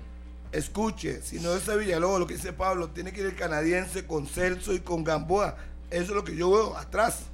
Eso es lo que veo. usted pondría tres. Usted pondría tres. tres. Línea Sí, tres. Obvio. A ver, Obvio. ¿Cómo obvio? ¿Qué es lo que jugó todo ese No, campeonato? yo no sé. ¿Qué es lo que jugó todo ese campeonato? No, pero por eso le Por Por decía. eso, ve el arroz con mango que tiene Harry, que es Dígame, lo más... ocupo- ir ordenando sus ideas, Harry, porque Vamos, está va chocolate aquí. Ustedes que hablan por hablar y no escuchan. Vamos de nuevo. Explíquese, Si Villalobos está bien, punto uno, debe ir Villalobos. para usted. Si con, no, con, la Celso exacto, Alexis Celso y siempre siempre van a ir los tres. Usted en tres centrales, Siempre. ajá. Si Villalobos no está, tiene que ir el canadiense. A pesar de que a mí no me gusta, tiene que ir. Decir, la liga James, Celso y Gamboa. prácticamente ir al frente. Sí. Porque bajo Perdiendo ese, un hombre de- bajo de ese campo. formato, los carrileros de Alajuelense deberían de subir más y de ser apo- apoyar al que está adelante. Y ya los vimos que no son, no es la mejor arma que tiene la liga. Ahora, Yo usted sigo, sacrificando el medio campo. Yo sigo, voy, sigo, sigo. Lawrence por la izquierda y yo pongo a Yael Está por la derecha. Ahí está la línea defensiva para enfrentar el clásico. Y el medio campo Voy al medio campo. Cedeño con Barrantes. Cedeño con Barrantes. Porque yo puedo Ish, mover a Celso. Usted está, usted está haciendo un equipo ultra defensivo. Un- ¿dónde, dónde va a ir a no ir a perder a esa prisa. Un lado Carlos Mora y por otro lado Joel Campbell. Y el hombre en punta, Moya. Si, si le llega algo, No a sé quién Moya arma es un ahí. milagro. No, no, Porque eh, como yo veo esa propuesta- Puro lanzar. Porque Puro Cedeño lanza y Barrantes lanza, pero armado. Para mí, si llega con ese miedo, ey, va a terminar perdiendo. Bueno, con ese terror con el que usted más está que, más que terror, tiene a Celso en el campo. Si lo ocupa para defender, lo meten y lo puede subir. Y sentó a Barrantes, ¿verdad? No, no, no, No, sí no, tiene. lo puso. Cedeño Puso a Barrantes, sí. y a Cedeño. Sí, ah, bueno, es que es atención. cierto. A Joel, a Mora y a atrás. Moya, dijo usted. No pone atención, habla por hablar. Sí, no, no, perdón, es que sí, está con esa línea de tres que solo usted ve, Sí, pero y bueno. Celso lo puedo mover. Es que la ventaja que tengo con Celso es que lo puedo mover. Cuando me atacan, lo meto atrás. Y cuando ocupo que suba, lo, mo- lo meto al medio campo, que me dé salida. Es que no estoy inventando el agua Que te dé tibia. salida, pero nadie te arma. Y a. Cedeño, a Cedeño simplemente por un 5 más, aunque No, tenga no, la pero línea cree, de 3 que, porque cree no que es el Manchester ningún- City, Harry, de que puede jugar de todas las maneras. Si no va a la media, cambiamos a línea de 4 y pasamos a línea Vale, de de 3. nuevo, Como el- si no el estuviera no- no es- sufriendo contra no es- Grecia, Le ha comprado es- el discurso al técnico que no dice es- que él no, no es cambia sistema, sino no. que se mueve. Metemos la No es- segunda marcha, es metemos a, a Ledme, a Guzmán. eh, El, el futbolín estáticos, el futbolín, los jugadores se mueven, no son muñequitos, se mueven. Tácticamente usted plantea el partido a lo que usted quiere. No le ha servido de hacer eso. En la Sí, cancha, ¿no? yo haría eso. No yo haría eso. Por lo que le he visto, Y ya en el medio campo tendría enfrente a Guzmán, que ya jugó, sí, a un Mariano, sí. Ulises, o bien Jefferson. Sí, Ah, no, Jefferson todavía no, todavía le 14. falta. No, no, y en los costados Yo- yo a importantes de esa Cedeño prisa. no lo meto. Me parece que es ¿Usted otro, cómo, la, otro cómo, cómo lo forma, Pablo, Me usted? parece que es otro riesgo, Eduardo Cedeño. Si bien marca, lo puedo tener de, de, de variante, pero no. Para cerrar el partido. Usted podría Aaron Suárez, entonces. No, yo No, pondría a Diego, Diego Campos, Campos, a también. Diego Campos. Además de que tiene un antecedente de que salió de las ligas menores del Saprissa y me parece que puede jugar usted en lo anímico Yo con esas circunstancias. En el medio, Barrantes, Celso, Diego Campos. exacto. Y atrás, Ajá. la línea de Dos. cuatro. La línea de Dos cuatro centrales, normal. sí, sí, así. Y adelante, no hay mucho que decir. Lo único que yo cambio es que no va Moya. Para mí, ¿Qué el titular. Ledme, Mora Ledesma. y Campbell. Mori Campbell, Ajá. claro. Sí, Y- Pero no con la veo Campos, tan... pero usted ve a Campos. Sí, a Campos. A Campos. Campos, Celso y Barrantes, sí, ese es mi medio campo. Exactamente. Y de atrás, central yo... Guillermo Villalobos, si ya No, está listo. no. Y Alexis James. Gamboa. Yael. James Gamboa. Y, Y yo a. Suander, prefiero a Suander que a Ian. Uh, Sí, en yo Tibás. Sí. Tibás. Sí. Sí, yo al que sí no tendría en Tibás es a Carlos Martínez por el antecedente. Me parece que ya él lo ha hecho bien. Ahí ya le ganó la posición y sí me Bueno, quedaría con No, Lawrence. hombre, por el antecedente lo mata Murillo. Ha resuelto. Ya él lo que ha hecho es resolverle una de- necesidad. ah, no. Sí, Estoy hablando a de Carlos los dos. Martínez lo tienen para los partidos flat, digamos. Sí, pero partidos, Viene clásico, entonces partidos ya sabemos pesados el no, no antecedente. No, la pero ni talla. Entendemos, esos, ya ni esos, porque ya ni lo ponen. Es cambio. Un ratico. De sí, pero es que no es si no destaca. ni No. siquiera. Si no Ni destaca. siquiera contra el último lugar. Que por cierto, ayer el técnico de Grecia, porque ya no fuimos para el clásico y estamos con el juego de ayer. Que por cierto, el técnico de Grecia ayer Es un vacilón. Eso- esa es la palabra correcta, es lo que yo Y pensé. yo creo que 10 veces menos planilla dijo que tenía el Municipal Grecia, las Panteras. utilizó frases fuertes. Metió Eh, las Barbies y todo. en el- Ay, sí, sí, cierto. Dijo que había sido mejor que la liga en el Sí. partido. Estaba soñando. No, pero él, él explica por qué dice que había sido mejor. Ujú. Porque con menos planilla puso contra las cuerdas al Y que estuvo cerca de ganar el partido. más. Puso contra las cuerdas. Yo diría, la definición, la liga es culpa del problema de la liga. Pero si fuéramos a hablar claros, por definición la liga tenía que le metido 5. Sí, total. Para mí esos discursos, hasta que no ganen, siguen sin valer. Digamos, hoy, hoy Grecia tiene Exacto. seis partidos, creo que es de campeonato nacional, Así Mm. es. Y, y ha hecho tres puntos. Tres empates. Todos 18, esos tres. discursos, todos, No, más, todos bien- más esos bien discursos. Grecia tiene calendario completo, ¿no? Porque jugó la fecha de reposición con, con el Saprissa. No Parece sé. que Grecia tiene. A ver, igual, todos los discursos no tienen validez. Con el puerto se para. Sí, tiene siete partidos, De tres empates. De sí. 21 Grecia está en calendario total. De Y el 21 Puerto también. puntos posibles, has ganado 3. Todos los discursos, Y Saprissa. Todos, todos los discursos quedan valiendo nada. Cuando ves la tabla y cuando ves que no has podido ni siquiera Tres empates, cuatro derrotas. igualar al, al otro que anda igual de mal, que es Punta Arenas. Entonces, ese- esos discursos yo siento que son muy de, sí, de, de risa, de, de, pero al final se convierten en vacíos cuando vas al, al campo y ves que no has ganado un solo partido, que estás compitiendo en un torneo donde no ganas. Y si no ganas, vas, a, vas directo al descenso. Ya lleva la mitad, eh, la primera, eh, un, un tercio del campeonato con un tercio del campeonato y apenas tres puntos De 21. De podés, 21, imagínense. no podés asegurar hace- eh, eh, mantenerte fuera del descenso y todavía sigo escuchando los mismos argumentos que es que no tenemos a nuestros delanteros que es que esos argumentos ya también se van perdiendo se van se van agotando porque ya vas a la al- a un tercio del torneo ya, ya, ya te falta muy poquito ya solo te faltan 14 partidos 14% de rendimiento para Grecia. Imagínense. 14% Y de rendimiento.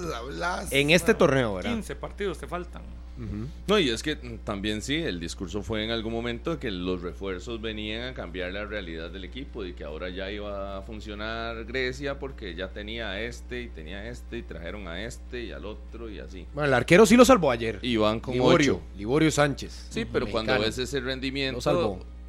pensás que va a ser el asunto como Pérez Celedón, por Ascendente. ejemplo, ¿verdad? Como Pérez Celedón, que fue en resultados inmediatos, ahí usted lo ve, ganando sus partidos, ahí no sé si gusta o no, pues Le anotan cada sus uno, como el Pato Mejía, que anota. pero rapidito se, se, Con se solo el hecho que Pérez León ya le ganó a uno grande. también. Sí. Ya, ya eso para Eh, mí ya se ahí está. a Punta Arenas, le ganó también. ¿eh? La muestra es, le ganó al Saprisa. Ahí dio un golpecito diciendo nosotros no estamos para descender. Es que los Tiene 10 discursos- puntos de 18, por ejemplo, Pérez. Los discursos que dicen yo no desciendo porque no desciendo.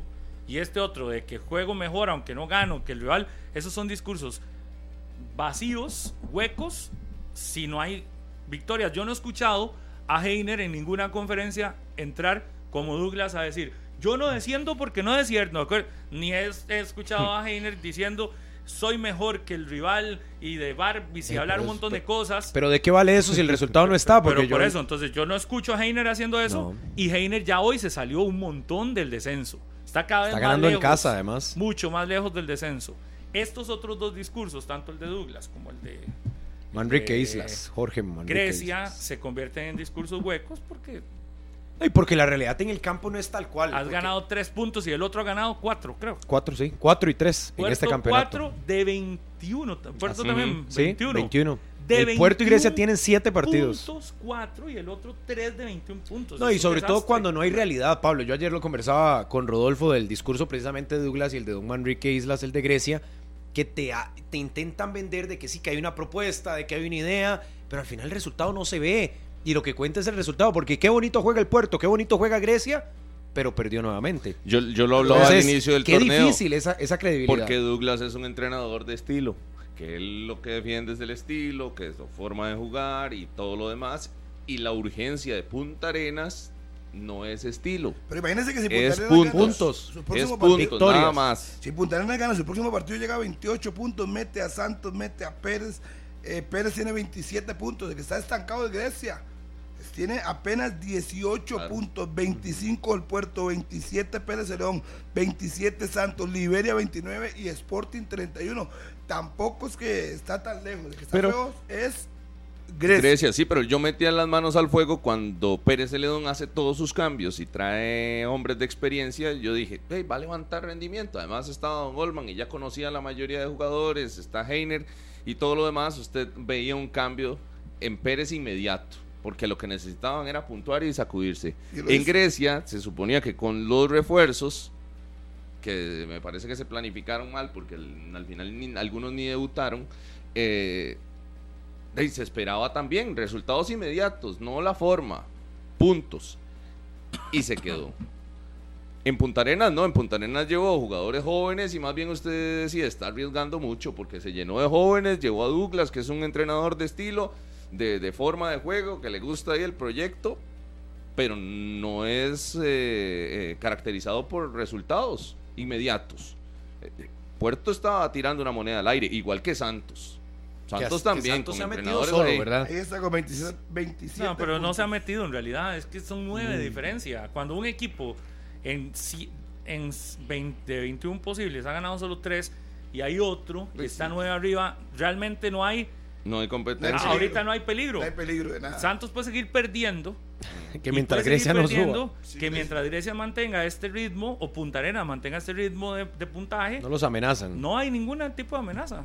Entonces que por eso ya uno dice, Pérez está salvado, porque usted no ve que haya un equipo de esos dos que esté ganando y ganando y ganando puntos, no hay. En este caso Santos tampoco está ganando y ganando puntos. Por eso yo digo que, que se oye hasta mal cuando tratas de tirarle al rival y tenés el techo tan de vidrio. Grecia tiene un techo súper de vidrio. Entonces ayer tirándole a la liga y todo lo demás, es como para desviar la atención Claro. de tus números, que tus números son totalmente malísimos. Y, Y vean, uno dice, el ojo, el portero, sí, yo con el portero me quedo buen Es lo portero. mejor Se que nota que tiene La características interesantes. experiencia. Experiencia. Pero de nada, de nada te sirve si arriba no tenés gol. Nada. Y, y el gol es lo que más le cuesta. En, en ofensiva produce muy poco. y vean lo que se viene en la jornada 8. Nada más pongan atención. El viernes, Sporting San Carlos, el clásico, a las 20 horas. Sábado, atención. Pérez Celedón visita a Grecia. Visita a Grecia. Pérez Celedón visita a Grecia. ¿Eh? ¿Usted le apuesta a Grecia ahí en ese partido? No. Yo tampoco. Yo creo que si aquí hiciéramos quiniela, como dijo el otro día Douglas, todos aquí votan porque votado porque ganaba la liga y sí ganó la liga. obvio. Creo que dice Pérez León, ahí está la tabla de posiciones. Pérez León te mete a, a ahí a Rafael Bolaños. Yo no lo veo ganando a Grecia. No lo veo. No. y oiga lo que No, sigue no. después ese mismo sábado. A las 19.15. Punta Arenas Santos.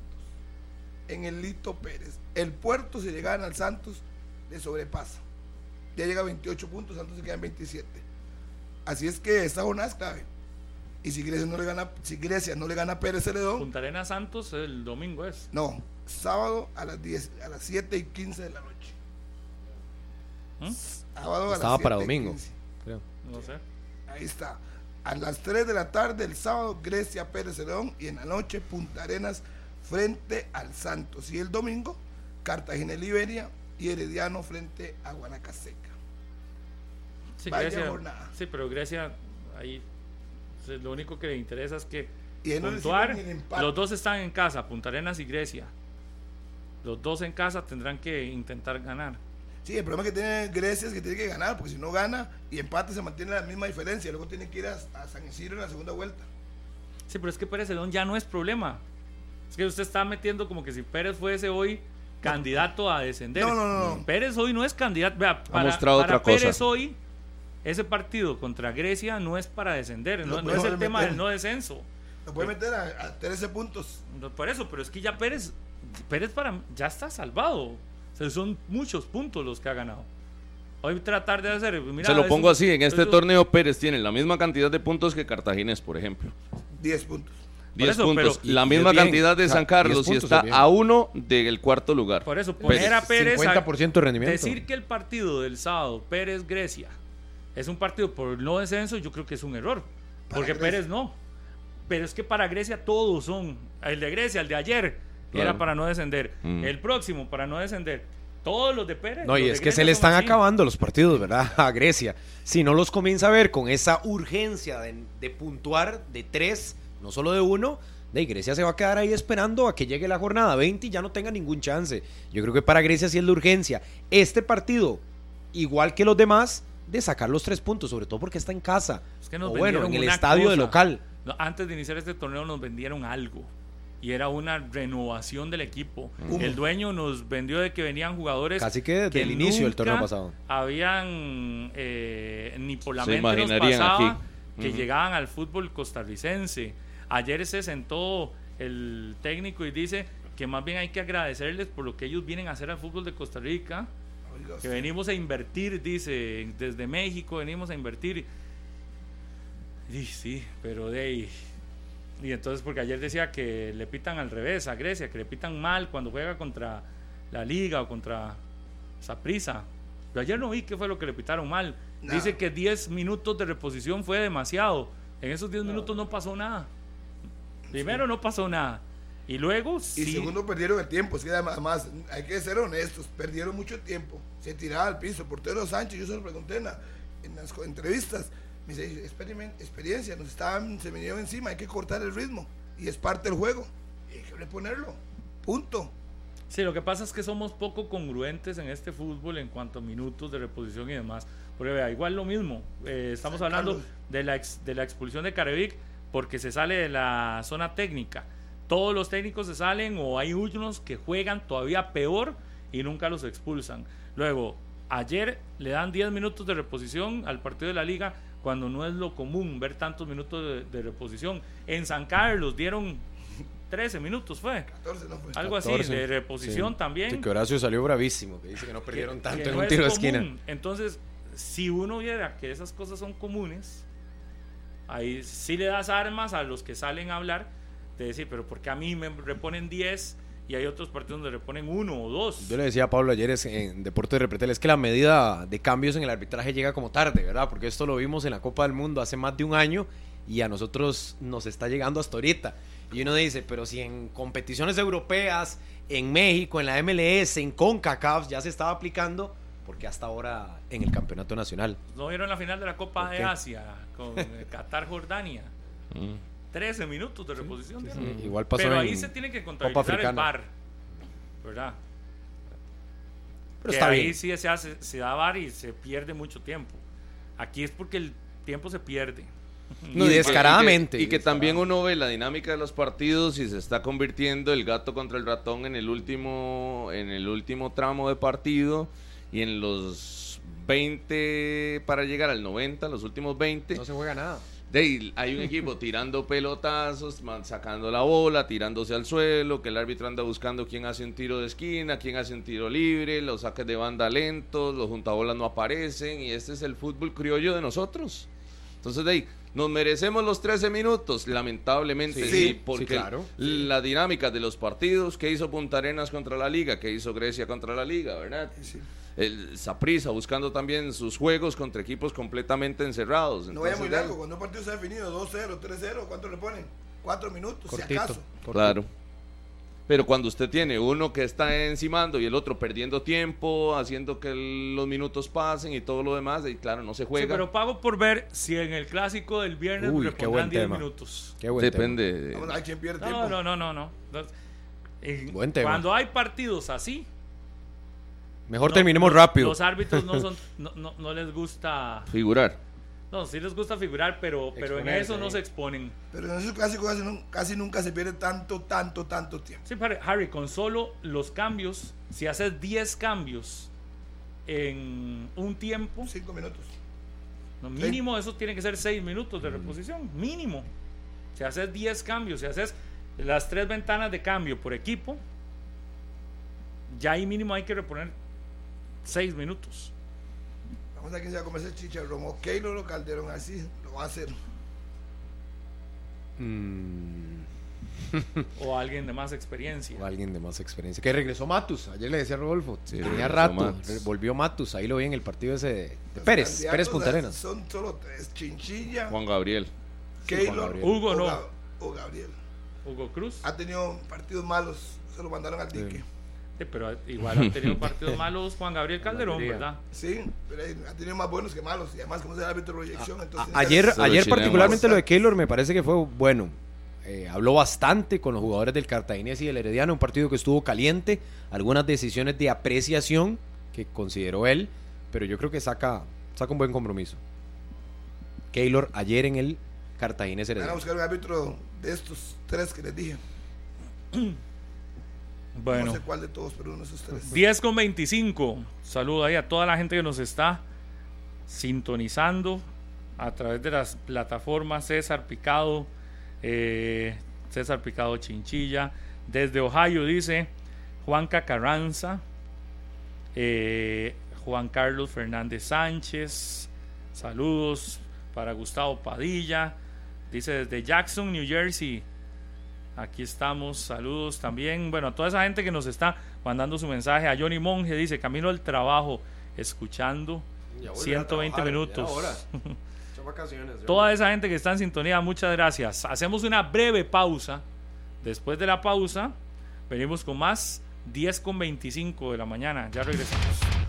A las 10 con 30 minutos en la mañana. Qué placer que continúen en esta edición de lunes de 120 minutos con mucho fútbol, recordándoles transmisiones monumental que tendremos, por supuesto, de Copa de Campeones de la CONCACAF, con el juego de Toluca y el Herediano, y el viernes con todo lo que conlleva un clásico nacional, un nuevo clásico monumental con traslados, con previa, con información directamente desde el estadio, en los hoteles de concentración del Saprissa y de Liga Deportiva Alajuelense.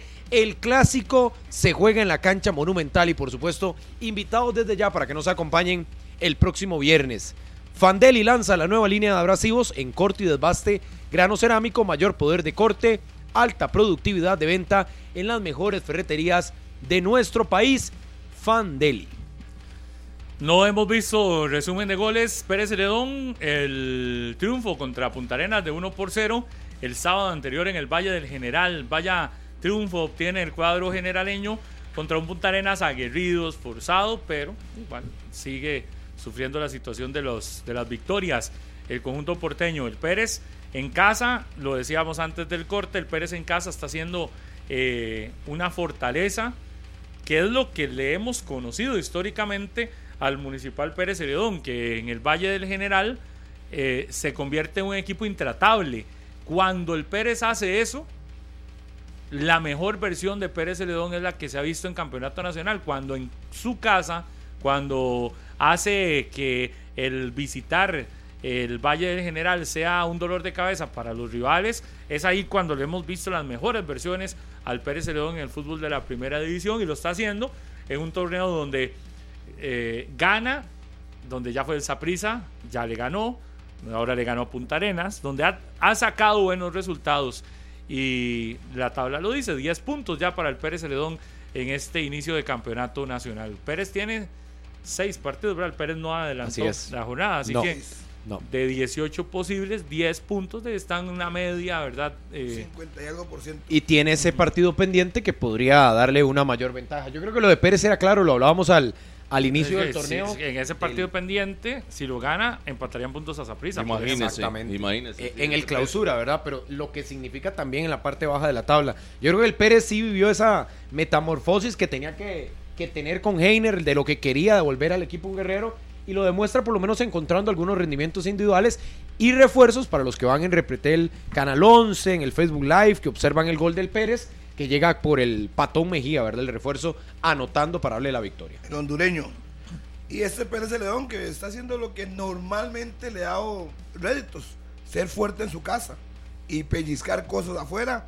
Y creo que eso es importante, porque va a ir a Grecia, pero luego recibe el Cartaginés en el estadio municipal de Pérez León. Y Pérez si realmente quiere aspirar a pelear puestos de clasificación, estar por lo menos animando el campeonato, es la hora que tiene que ir a ganar en su casa, lo que ha hecho hasta el día de hoy, y luego tendrá que recibir también a la liga, en el estadio municipal, al, mismo Herediano.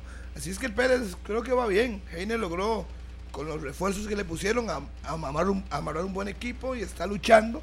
Pero ya le dije, la clave del Pérez para aspirar a algo es ser contundente en casa. Puede perder, porque eso es lo normal en nuestro fútbol. Pero si la mayor parte de los juegos los sacan en su localía, no va a tener ningún problema, por lo menos para ser animador del campeonato. Animador, claro. No sé si le va a alcanzar para clasificar, pero por lo menos animador. Pero, el partido que la deuda es contra la liga, eso sí, ¿verdad? sí, sí, en ese está en pendiente. Alajuela. Ese es el que está pendiente. Pero aún así, por lo menos vemos a un Pérez Celedón que ya puede estar luchando ahí en media tabla para arriba. No raspando la olla en los últimos puestos. eh, que eso es lo más complicado. Saludos a Daniel Mata y a su papá que me dijo que fue al, al estadio para este compromiso contra Punta Arenas. No se pierde los juegos de, de Pérez. Y bueno, sí, ojalá que esto motive también a los aficionados de- del conjunto generaleño, porque eh, estamos acostumbrados a ver a, a un Pérez Celedón animador del torneo y no que sea la piñata en los últimos puestos, ¿verdad?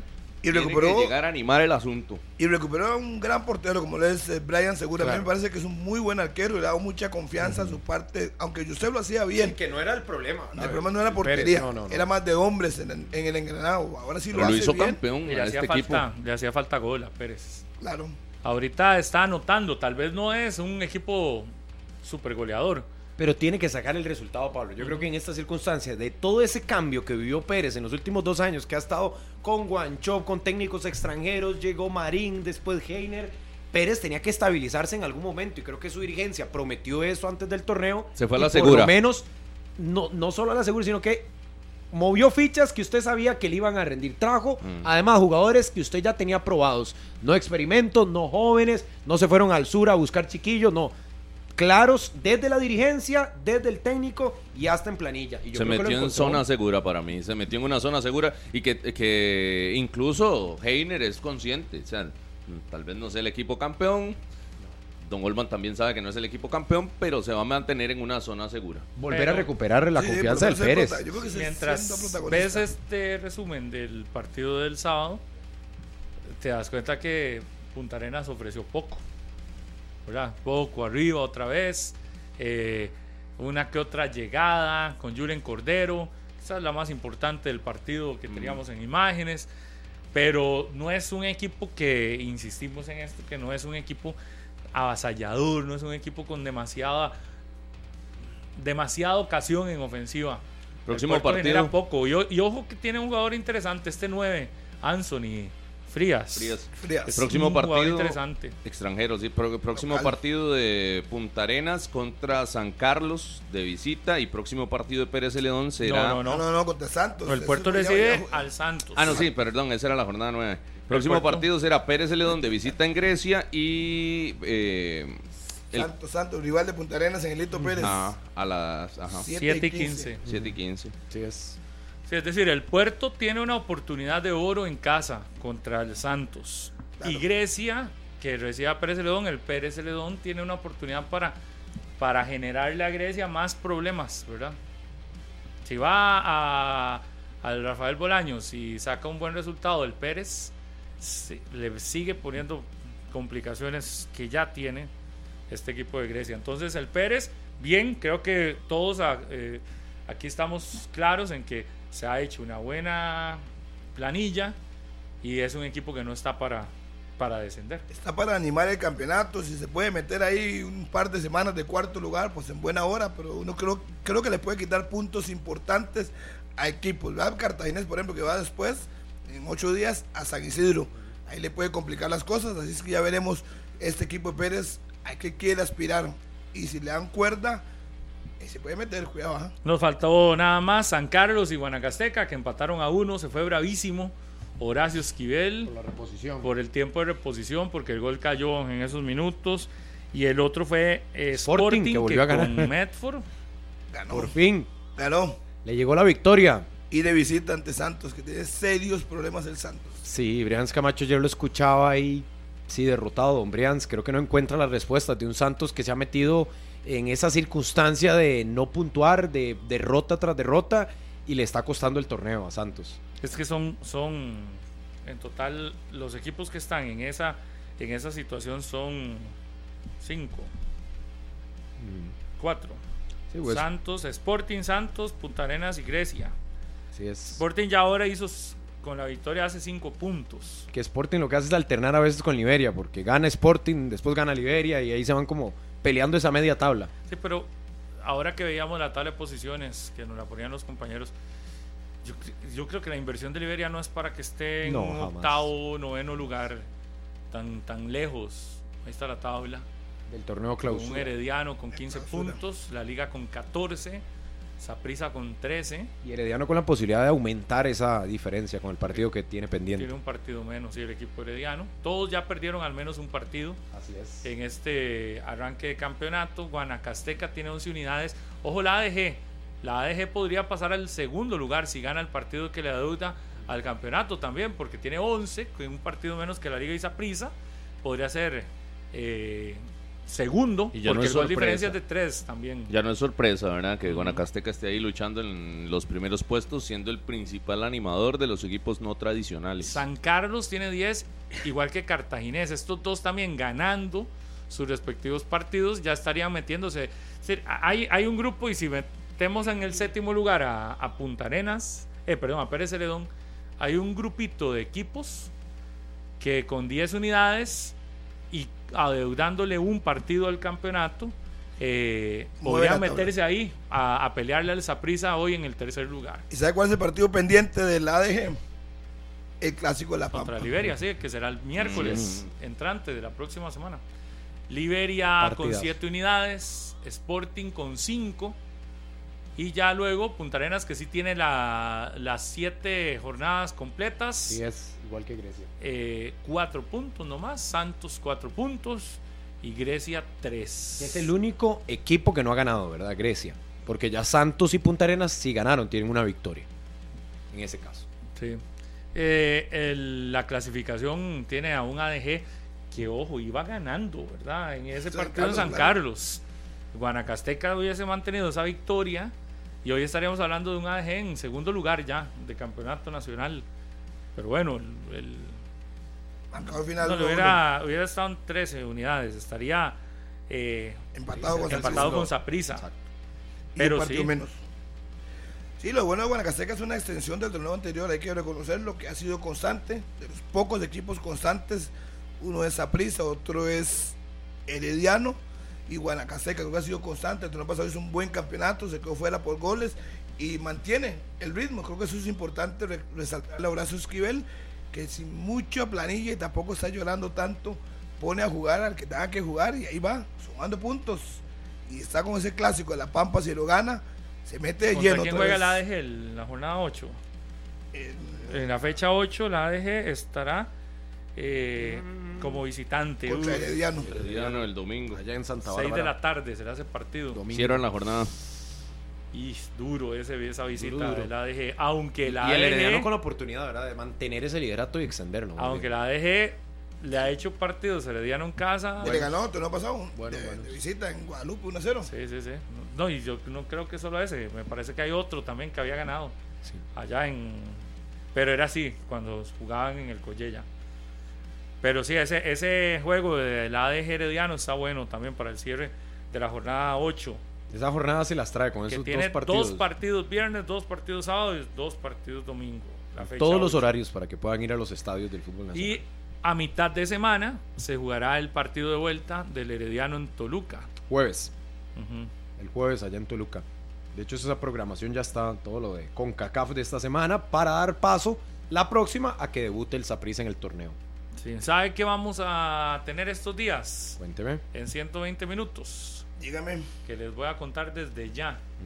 Vamos a hacer una mecánica en estos días porque quiero ir a ver Saprisa la Liga al estadio Claro. Ricardo Saprisa. Clásico, clásico. No sé si ya las entradas salieron a la venta, no es cierto, desde el viernes, viernes. que nos decía don Ocho Gustavo mil. Chinchilla. Correcto.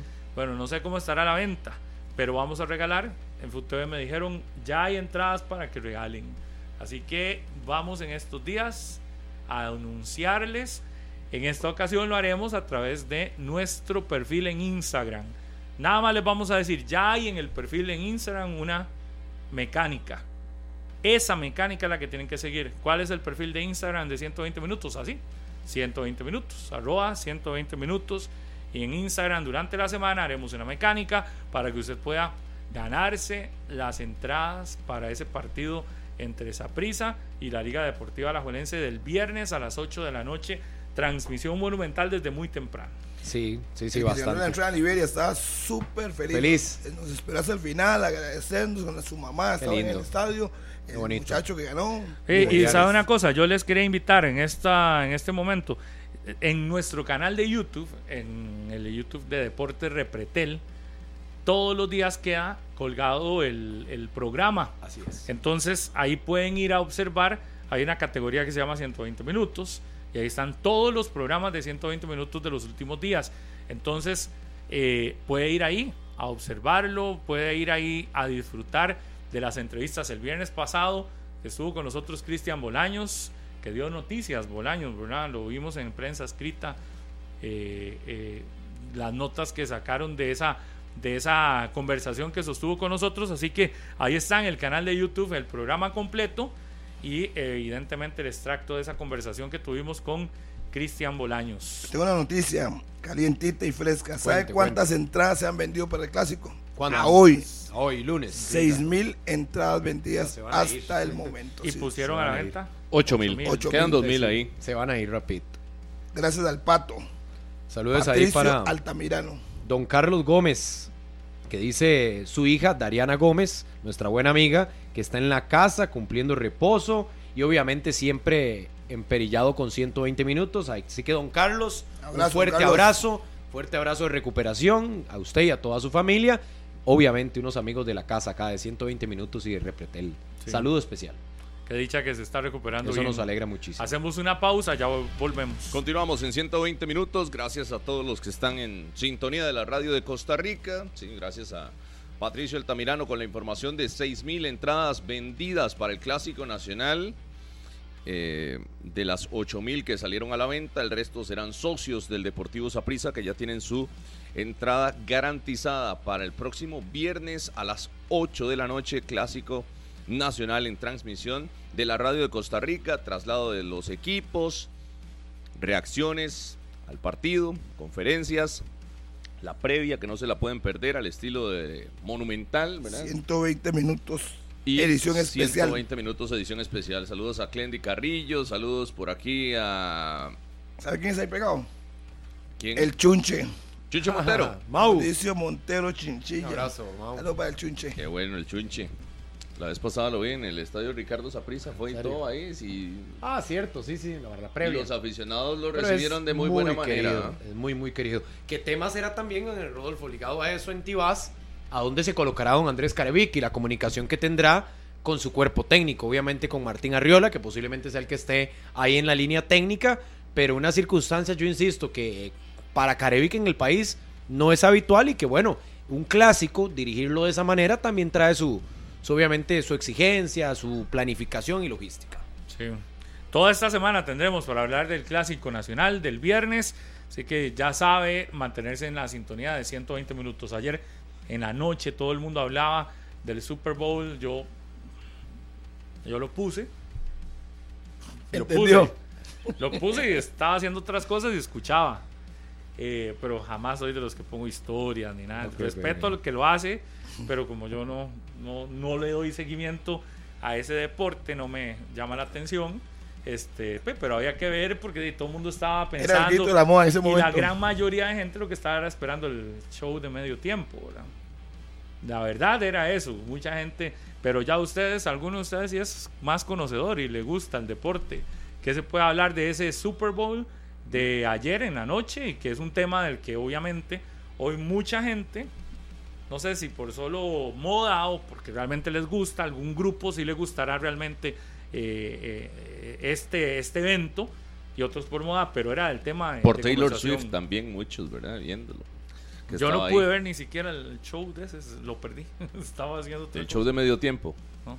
Sí de llegó, Usher. Usher. Sí. pero Taylor Swift sí Ay, estaba. Taylor Swift estaba ahí entre los aficionados. Entre los su- aficionados, sí. No, por era su parte show. relación con, con Kelsey, ¿verdad? Uno de los principales jugadores de los Chiefs. Eh, Y no, no, el partido incluso ya viéndolo desde la parte deportiva, para los analistas compite por uno de los mejores Super Bowls de la historia. Yo veía por que la muy dinámica. pocas veces se va a tiempos extra. Sí, Y Este se fue. Y, y- y por la dinámica de que empezaron 10 a 0 ganando San Francisco, después el asunto se, se recupera. Si nos Eh, vamos a lo en más los básico- últimos minutos también. Para el que, como yo, conocemos muy poco de esto, el gran favorito era el equipo de San Francisco. Mm. Y el Super Bowl es como una... Sí, pero Es la final, recuerden Es- que va, es- compiten a los dos lados por las es- conferencias es la y final. al final llegan y se topan. Lo que llaman en El deporte- béisbol la Liga Mundial, el, el- la Serie Serie Mundial. Mundial. La Serie Mundial. Mundial, ajá. Es Que es algo así Liga similar. Americana y Liga Nacional. El deporte estadounidense está muy de esa mano. Es tan grande los Estados Unidos que ellos manejan sus conferencias en casi que todos los deportes de conjunto. En la NFL, la National Football League es precisamente igual. Van enfrentándose a cada lado de su conferencia, al final llegan y se topan en una gran final o en un gran platillo final para obtener el título de campeón. Edición 58 del Super Bowl, Super Tazón, como lo quieran llamar, que en este caso fue en Las Vegas, con un ambientazo desde, bueno, todas las cadenas estadounidenses Mm. transmitiendo desde la mañana y desde días antes el fiestón, personas que inclusive se quedaron afuera del Al Alayan Stadium, donde se disputó al final este partido. Mm. eh, con miles de personas pendientes. Incluso estaba viendo los reportes ya de sintonía. Están terminando de, re- re- de adjuntar los datos de Asia, pero ya se hablan de millones de millones de personas que estuvieron ayer sintonizadas al televisor viendo el partido. Yo, eh, sí, el detalle que aquí pone gringo, Taylor Swift, que estaba en un concierto en Tokio, viajó 12 horas, entonces ese fue también todo un tema, ¿verdad? De Ni que si iba a poder tema. llegar al Super Bowl o no iba a poder llegar, y al final sí ahí estuvo, Por incluso en la eso celebración. Eso, es- eso no es lo deportivo, eso fue... Eso, Eso es fue el- lo que hizo el color, el llamativo- color. Lo colorido del Eh, evento. Eso fue lo que hizo llamativo el evento de ayer y que Sí, lo mucha colorido del evento lo, que lo vio la gente que no le gusta el deporte. Al que sí le gusta el deporte, vio un partido disputado, sí. eh, bueno, donde entonces me decían el gran Últimos favorito, segundos definiéndose. el gran favorito no era San Francisco, pero sí había sí partía como un poco favorito, es Ajá. así. Ajá. Pero termina ganando el equipo de Kansas City. Sí, la defensa en una patada también importante ahí para, para sostenerse y al final Patrick Mahomes que, que terminó con, con el golpe final para ese 25-22 que ven por Así ahí. cierra la temporada del fútbol americano en los Estados Unidos. En, Correcto. en Así este es. arranque de año está cerrando la temporada. Que recordemos, el- el- los deportes en Estados Unidos como que van por temporadas, ¿verdad? Como que no compiten todos al mismo tiempo. La MLS no ha iniciado. La NBA ya está desde noviembre, creo No, que tiene- es. La NBA tiene el juego de las estrellas ahora, el- bueno, el fin de semana de las estrellas ahora a partir de este viernes. Entonces a- ahí va el torneo de hundimientos, el torneo de triples. ¿Cuándo es empieza este el béisbol? El béisbol viene. arranca después de que termina el. Sí. eh, no, el, este, el, Este sí, el fútbol americano. le digo específicamente la fecha de esta temporada. para que no choquen, entonces termina fútbol El americano. 20 de marzo inicia la temporada regular del béisbol y se sostiene hasta el 29 de septiembre. Por eso, entonces ve, termina la temporada de fútbol americano, da, hay un lapso ahí donde sí hay NBA, luego arranca la Béisbol de las grandes ligas. sí, de las grandes ligas, y Marzo. luego hay un K, hay otro espacio y así se va dando. Igual la MLS no es tan fuerte todavía. Entonces, al no ser tan, tan fuerte como estos otros, como el béisbol, como el fútbol americano, que son los dos preferidos en Estados Unidos, luego la NBA y por ahí aparece la MLS. MLS arranca dentro de muy poco El también. 24, yo estoy hablando con Julio Cascante, me dijo que el 24 de febrero arranca la MLS. Que casi que coincide con la Copa Oro femenina, que también tendrá acción Costa Rica debutando, ¿verdad? Lo que llama la atención to- es Todos esos deportes concentrados en Estados no Unidos. hay un no hay un es decir el, no hay un punto de comparación en deportes como el- la MLS como el fútbol o la misma NBA con en, en comparación con lo que mueve la NFL en los Estados Unidos lo que mueve el partido de ayer que es el que es a nivel mundial pero la NFL mueve es, es, es- es el deporte más seguido Y- por los y- estadounidenses Sí, eh, saludos al Dani Segre que me escribe por acá. Y el dato que veía es que, eh, ¿por qué tanto se habla de Taylor Swift, de esta cantante? El valor de marca de la NFL y del equipo como tal, de los Chiefs, por esa relación que se generó entre la cantante claro. y uno de sus jugadores, eh, aumentó en 351 millones de dólares, ¿verdad? Una- un asunto eh, de mercadeo y por eso todo el mundo estaba esperando que pasara algo en el partido y ver la reacción de, de Taylor Swift en pantalla. Entonces, claro, se, se- se dan cuenta de que es parte del negocio, es parte de, de- de- de toda esta ingeniería alrededor de la economía del- de este deporte y de- evidentemente la incluyen. Y hoy entonces va el, el beso de, de- de estos dos, eh, tiene que estar en portada y todo lo demás, pero no es por solamente el morbo, sino que económicamente atrae a un montón de aficionados a- al deporte y que ayer mucha gente estaba viendo el partido por eso, ¿verdad? El, Total, el- el total. deporte en los Estados Unidos es tan, pero tan... Organizado. Y tan grande y tan todo la organización y todo lo demás es tan grande que nos damos la idea de que ellos serán los los organizadores de la Copa América, ¿verdad? Ahora, a mitad de año. Estará la Copa América disputándose mientras está jugando las grandes ligas. Mucha gente ni le pondrá atención a la Copa América, No. ¿verdad? Porque no, a muchos no les interesa este tipo de torneos. Y más bien lo que hará es llamarle la atención a los latinoamericanos que viven en los Estados Unidos y esas colonias gigantescas de brasileños, de argentinos que han tenido que emigrar a Estados Unidos eh, para disfrutar los partidos de sus selecciones allá en, en- en esa, eh, en ese país. Entonces estamos hablando de que la organización es tan grande y hay tantísimo que Copa América viene y no es que se detiene todo. no es que se detienen el Ah, resto de deportes. Jamás. La industria continúa mientras se va a, a competir en una Copa América y creo que lo único que podría detener algo sería la Copa del Mundo del 2026 Sí, sí, sí. por lo que representa a nivel mundial, ¿verdad? Ujú.